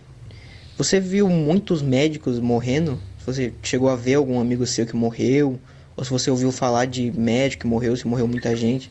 Eu também queria saber em relação às baixas, né, de pessoas, das vítimas. Era muita gente, pouca gente que você viu morrendo, era mais criança, mais, mais velho morrendo, gente de meia idade. Cara, good é, E eu queria perguntar também em relação à vacina. Só pergunta boa. Você já chegou a pegar, a trabalhar com Covid depois da vacinação? E, e, caso, e se sim, a vacina realmente deu uma melhorada? Estava morrendo só quem tem só quem não vacinou, quem vacinou também tava morrendo bastante. Esse aí tá tentando é decidir o voto Abraço. dele ainda. tá, eu vou, vou no 22 nessa urna, mas eu quero ver a tua resposta antes. É, essa é a vibe dele. Olha. Então, assim, graças a Deus eu não tive. Eu não tive nenhum amigo, nenhum colega que, que tenha ido a óbito na época da pandemia, graças a Deus. Que era um dos nossos maiores medos, né? É, é, que a gente perder membros da equipe, né? não só médico, como toda a equipe multidisciplinar, né? de forma geral. Então, enfermeiro, físico, graças a Deus eu não tive isso. Mas, assim, morreu muita gente, sim, todo mundo né, sabe, morreu muita gente. A, a questão de, de epidemiologia variou muito. Então, teve uma época que morreram mais idosos, outra época pessoas mais jovens. Enfim, variou bastante também. A gente sabe que o comportamento do vírus era algo bem. É, não era muito. É, não era algo que a gente podia prever, né? Enfim. Não tinha um padrão, né? Não tinha um padrão, é, não tinha um padrão. Mas. O que mais que ele perguntou? Eu vi muita morte. Da, da vacina. Da vaci ah, sim, da vacina. Gente com Covid depois da não, vacina. Não, a vacina. Depois da vacina, o que acontece agora é que as pessoas né, continuam se infectando, mas são infecções leves depois da vacina. A gente não vê mais casos graves, a não ser que sejam pessoas que têm outras comorbidades, né? Outras doenças, por exemplo imunossuprimido, né, que tem um, algum problema de, é, da, do sistema imunológico, etc. Algumas outras doenças, mas depois da vacina melhorou, melhorou bastante. Vamos para a próxima aqui, o Léo mandou mais uma. É, Clara, quando você fica doente, você vai no médico? Boa, gostei dessa, cara. Quando eu vou do médico é bicho, né? Você já sabe, casa de ferreiro espeto de pau. Assim, aquela coisa, tô doente, ligo. Eu tô, assim, eu tenho muito amigo médico, então eu geralmente é raro eu ir no médico. Já tá no WhatsApp o médico. No, eu já tô com os médicos, é. Mas assim, eu também sou bem difícil de ficar doente. Assim, eu não me lembro a última vez que eu fiquei doente. Então, mas se eu precisar, mas eu vou. Então, todo ano eu vou no ginecologista, enfim, os médicos têm que ir, eu vou. O que é? Exercício multivitamínico e, não, e muita água? Multivitamínico eu tô fora, não. É, só... não? Eu tomo, tô errado? Você toma? Ah, Pra parar? É, tá gastando dinheiro. À, à toa? Muitas vezes sim. É, mas que não tem como ter todas as, as, as vitaminas nas refeições, não é um, não é um bom suplemento? Hum, depende, depende muito do que for, do, do, do, tipo de suplemento. Mas assim, eu, basicamente eu me alimento bem, tento cuidar do sono. para mim, o que mais pega, assim, que eu geralmente começo a ficar assim com aqueles resfriados e tal, quando eu tô dormindo mal. Dormindo pouco, dormindo mal, enfim. Cuidar do sono, exercício e isso aí. Ômega 3, não? Ômega 3 é bom. É bom? Então vou continuar. É bom. Vitamina D também, a cápsulazinha. Aí não precisa, tem sol. Melhor tomar sol. Mas em São Paulo? Tem sol em São Paulo, não precisa não. Vai lá, mais uma. É, o Alisson mandou um áudio aqui. Oi, boa tarde, Caio. Boa tarde, Arthur. Boa tarde, Clara, convidada. Cara, minha pergunta é o seguinte: uh, acontece muito de médicos brigarem sobre o que fazer no tratamento de algum paciente ou, ou com um enfermeiro ou alguma coisa do tipo, se tu já viu ou se tu já participou de alguma briga, alguma discussão entre profissionais da saúde sobre o que fazer, o que não fazer em alguma tratamento de emergência ou não de emergência também, se isso acontece uh, muito raramente, assim, ou se é comum. Boa. Bom, é muito comum o pau quebra. o pau quebra, viu? E aí, tá uma das coisas que é uma da. Eu vou fazer um curso na escola da vida só sobre resolução de conflitos.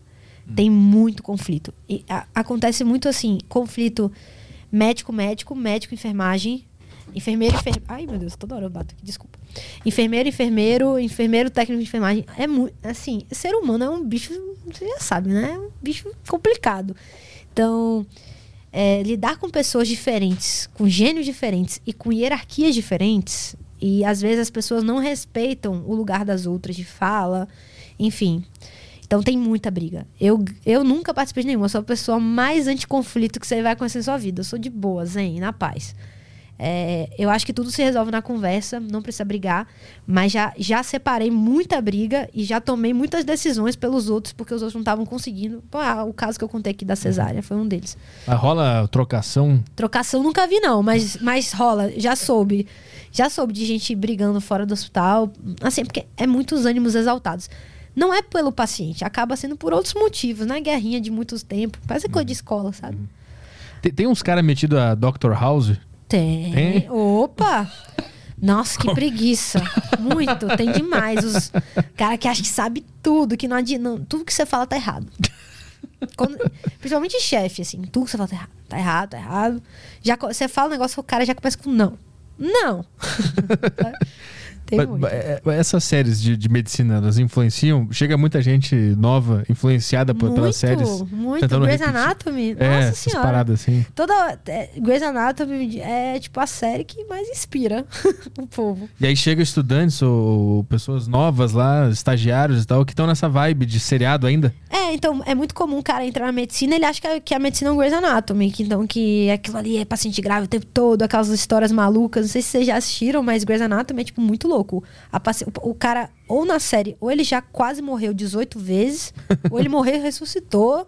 De, e sempre no meio de uma história, de uma novela de um paciente. Então, os caras tomam um tiro, cai de avião, não sei o quê, nananã, e, e o pronto-socorro só chega maluquice. Pronto-socorro só chega maluquice? Sim. Todo dia? Não. O normal é que seja resfriado, dor de barriga. Isso é o normal. E às vezes chegam outras coisas graves. Então muita gente fica frustrada. Tipo, os estudantes ficam muito frustrados. Tipo, ah, eu sou professora de, de emergência na faculdade. Aí chegam, ah, eu comecei a estar na emergência, SAMU, não sei o que. Upa, eu, e aí, como é que foi o primeiro? Aí, empolgadão. Aí depois do primeiro dia, e aí como foi? Pô, eu só vi gripe, foi horrível, foi um saco. Eu só vi gripe. o cara é brabo, que é, o pessoal o só tá dando coisa vai leve. Chegar lá, que vai chegar lá e vai ver que o mundo tá acabando, enfim. Vai mais uma aí? É, Léo mandou mais uma aqui. É, o que você acha de tratamentos alternativos, exemplo, microdose de psicodélicos para depressão ou acupuntura, uh, aromaterapia para o câncer? Ah, eu nem entro nessa, nessa, nessas coisas, nessas discussões, porque não são da minha especialidade, sabe? Assim, acho que a medicina é muito, é muito ampla e uma das coisas mais erradas é o médico querer opinar em tudo. Então, cada um tem que ficar no seu quadrado, assim. Então, eu nem, eu não eu não entro muito nessa, nessas discussões porque são coisas muito particulares, assim, de áreas específicas, né? Psicodélico é da parte de psiquiatria, né? Então eu fico no meu mundinho da emergência que já tá, já é coisa demais. Uh, tem um áudio do Kaique. Vamos lá. Boa tarde, Petroles, Caio Delacques e a grande Clara aí. Parabéns pelo podcast, tá muito da hora. É, eu faço faculdade numa faculdade bastante tradicional aqui e, e essas, uns 15 dias atrás eu tive uma aula essa discussão sobre é, abreviar a morte, sobre ressuscitar. E eu queria saber da Clara como que tá isso aí para ela, como que é aí nos grandes centros, porque aqui é assim, é, ressuscita e vai ressuscitando, reanimando a qualquer custo, né? Independente de ser um paciente idoso ou com prognóstico muito ruim. E pouco se fala também sobre os cuidados paliativos e tudo, toda essa questão de dar uma morte digna para a pessoa, né? A gente vê aquele monte de tubo ali na UTI apitando e aquilo já não é uma vida e aquele paciente, você sabe que ele ele não vai evoluir bem. E vai ficar ali o cara ali, às vezes, 60 dias internado, 30, 40, numa condição degradante, e é ruim para a família, né? Demora. Acho que eu sinto que tem um prejuízo do luto também, né? Queria saber como, que, qual é a sua visão sobre tudo isso, sobre esse aspecto da morte, como a gente interfere nisso, né? Tudo mais. É. Ah, é, é, bem complicado falar de paliação na emergência, né? É difícil, não é complicado. É difícil porque a gente nunca aprendeu. Mas hoje a gente tem uma, uma voz muito grande da, do, dos cuidados paliativos na emergência. É, na minha residência, uma das minhas chefes, ela era especialista em cuidados paliativos, né? Inclusive, ela publicou um livro, na USP tem um livro, Cuidados Paliativos na Emergência. E hoje tudo é protocolo. Então, você tem algumas escalas, é, é, KPI, de performance, enfim, status do, do paciente, que você consegue tomar a decisão de que até onde ir. E muitas vezes você é, reanimar um paciente que não deveria ser reanimado, você está fazendo muito mais mal do que bem a ele. Muito, muito mesmo. Então é uma discussão muito ampla, mas que hoje a ciência já está muito evoluída. Então, assim, tem que parar e estudar, porque o que acontece muito na medicina de emergência é que as pessoas ficam lá no passado e não se renovam porque não estão ali no, na especialidade. Então é o cara que é tá mil anos no pronto-socorro, não é emergencista, não estuda emergência, ele vai continuar tendo os, os, vícios, os vícios, né? Do, de fazer tudo sempre da mesma forma, mas a medicina muda muito, toda hora chega alguma coisa nova. E hoje a discussão é muito ampla de cuidados paliativos na emergência, então indico para você, para você, de, você ler esse livro que vai mudar a sua prática. Mais alguma coisa aí no Telegram? Para fechar, só mais um áudio do Alex. Boa tarde, pessoal. É, a minha questão é a seguinte: é, rola muita pegação nos plantões ou é, isso é um mito? Boa tarde, pessoal. É, a minha Tava faltando. É, é o Grey's Anatomy. Então, é, tem essa cultura, né, do Grey's Anatomy, que é a galera só pegação no pronto-socorro. Cara, pensa uma coisa que não acontece. Tipo, não acontece. Tem nem energia para fazer isso. Não acontece. Galera, se pega fora, se pega, né? É, se pega fora, se pega. Mas no hospital, olha, ó, eu já tô. Eu já tenho 10 anos de medicina, desde que eu entrei na faculdade, eu nunca vi. Tem histórias, né? A galera conta umas histórias meio loucas, né? Mas. De é histórias raro. no hospital. É, ah, tem gente que conta, conta, né? Mas eu nunca soube, nunca, nenhum lugar que eu trabalho nunca aconteceu, tipo assim, nada disso. E acredito que, tipo, deve acontecer da mesma forma como acontece em todos os outros lugares, né? Mas não é desse jeito, não, que o povo. Tem mais uma aí que entrou? Telegram não. Telegram. Ah, peraí, entrou sim mais uma do Léo aqui. Ah, você sendo médica e influencer, de alguma forma incomoda outros médicos? Hum, boa, essa é boa. Olha, eu já, eu, eu já sofri muito bullying, viu? Por causa disso. O bullying, o bullying que não me afeta, mas, mas já. A galera da residência no início ficava me chamando de, de blogueirinha, aí fazia zoeira, ficava me imitando, mas é muito engraçado que essa mesma galera hoje é a galera que me pede ajuda. Então, porque, tipo, depois que virou um negócio, entendeu? Assim, que virou um negócio, que virou uma, uma outra fonte de, de trabalho que eu tenho, enfim, e até mesmo de impacto, que me ajudou muito na minha. Na minha até para abrir portas de, de trabalho, isso me ajudou demais, porque eu consigo mostrar quem eu sou de uma forma muito simples, né, na rede social. As pessoas conseguem é, te acessar melhor, isso te abre muitas portas. E essas mesmas pessoas que me zoavam antes e tal, hoje são as pessoas que mais me pedem ajuda. Então, enfim.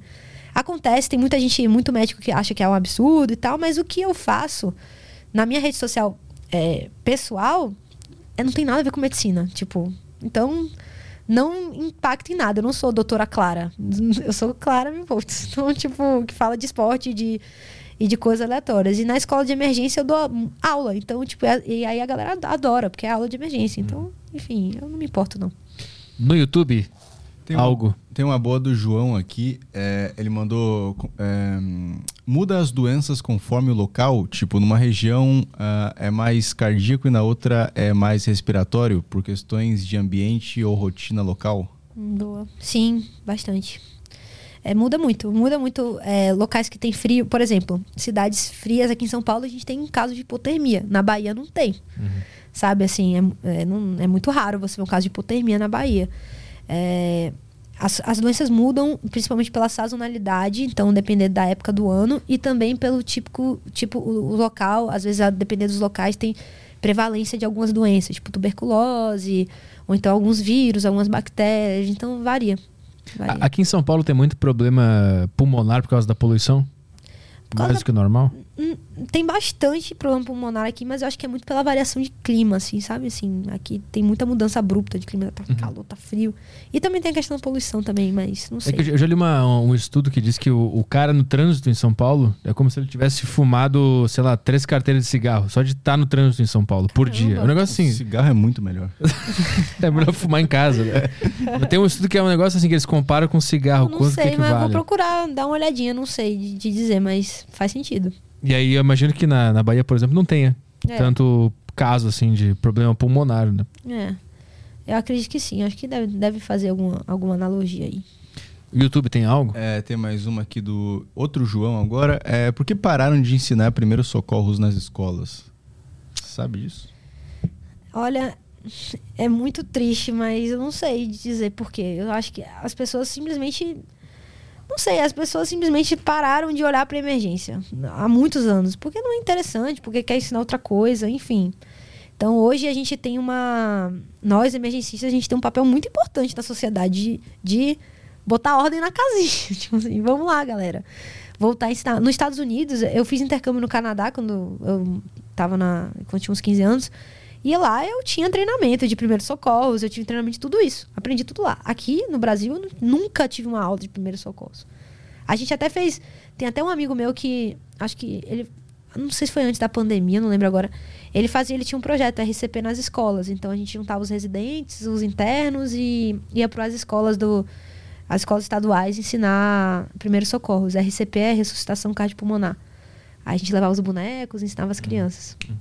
Já, já teve que atender alguém no teu período de, de, de folga? Tipo, Já. tipo policial que consegue resolver um assalto no, Já, folga? várias vezes. Aquele negócio do avião, tem algum médico a bordo? Já passou por isso? Várias vezes. Várias. É, já afogamento, já tive. Eu vou muito pra praia, então já, já vi uns quatro ou cinco afogamentos que eu tive que ajudar. É, avião, avião, acho que umas cinco vezes já no avião. Eu até, eu já fui médica do aeroporto. Hum. É, por um, por um tempo. E aí, assim, e, foi muito bom, porque eu aprendi várias coisas que eu não sabia como, como médica, assim, que no avião tem algumas coisinhas que você pode usar e tal. Então, tipo, às vezes nem o, o comissário de bordo, às vezes ele. Ele não sabe que você vai precisar daquilo de, tipo assim, ele não sabe te oferecer tudo que tem, né? Enfim. Então, Mas que tipo de caso tu pegou no avião? Ah, eu já peguei um AVC, um cara que fez um AVC, não tem o que fazer, tipo, basicamente. Mas só de você estar lá e ser médico, a família é bom pra família.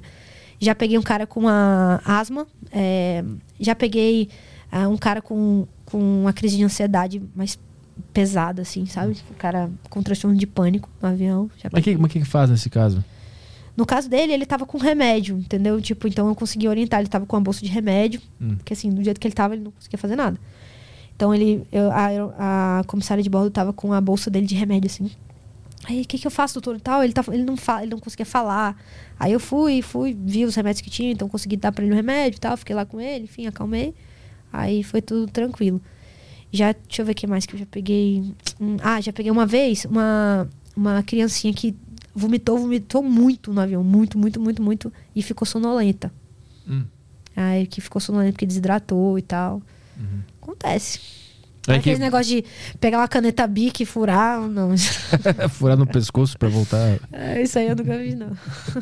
Algo no YouTube aí entrou? Fechou. Fechou? Então tá. Quer divulgar tuas redes sociais, teu curso? Fica à vontade. Então, é, obrigada, viu? Foi um papo massa. Lembrei de várias histórias da minha vida aqui que eu nem lembrava mais. Foi É, muito pô, legal. legal. Mas fica o convite para todos os ouvintes, quem quiser aprender mais sobre habilidades humanas, a Escola da Vida está aí, começando agora. E acredito que temos uma jornada muito longa pela frente para construir esses médicos mais resilientes, né, mais autossuficientes, com essa noção de que medicina não é sacerdócio. E quem faz medicina, é, galera da medicina, os médicos que trabalham, também para conhecer a escola de emergência, né? O, o meu perfil pessoal é arroba com S, não com Z, no final. Clara Mil Volts. E lá você consegue achar o perfil das duas escolas. Es- Arroba Escola de Emergência e arroba a Escola da Vida. Boa, muito obrigado pela presença Obrigada aqui a você. Valeu. É, amanhã, amanhã a gente tá de volta, né? Isso, estamos de volta. Com. Ah, ai, ai. Não tá Pera aí. decorado na cabeça? Não tá. E isso que eu fiz a agenda aqui. É, eu Ah, sei quem é. Quem que é? Vai. Gabriel Colombo. Gabriel Colombo, candidato a, a- Sabe, né? Sabe pra caralho. a governador, né? Do PCB. Isso. É a semana dos comuns agora, vai começar. Aham. Ele depois vem o Ian. Ian na quarta-feira. Na quarta-feira. Então amanhã está de volta aí no A Deriva. Obrigado à audiência de todo mundo. Até amanhã às três, né? 15 horas. Isso, Então isso amanhã mesmo. estamos aí às 15 horas. Um abraço para todo mundo. Bom final de tarde. Tchau, tchau. Valeu.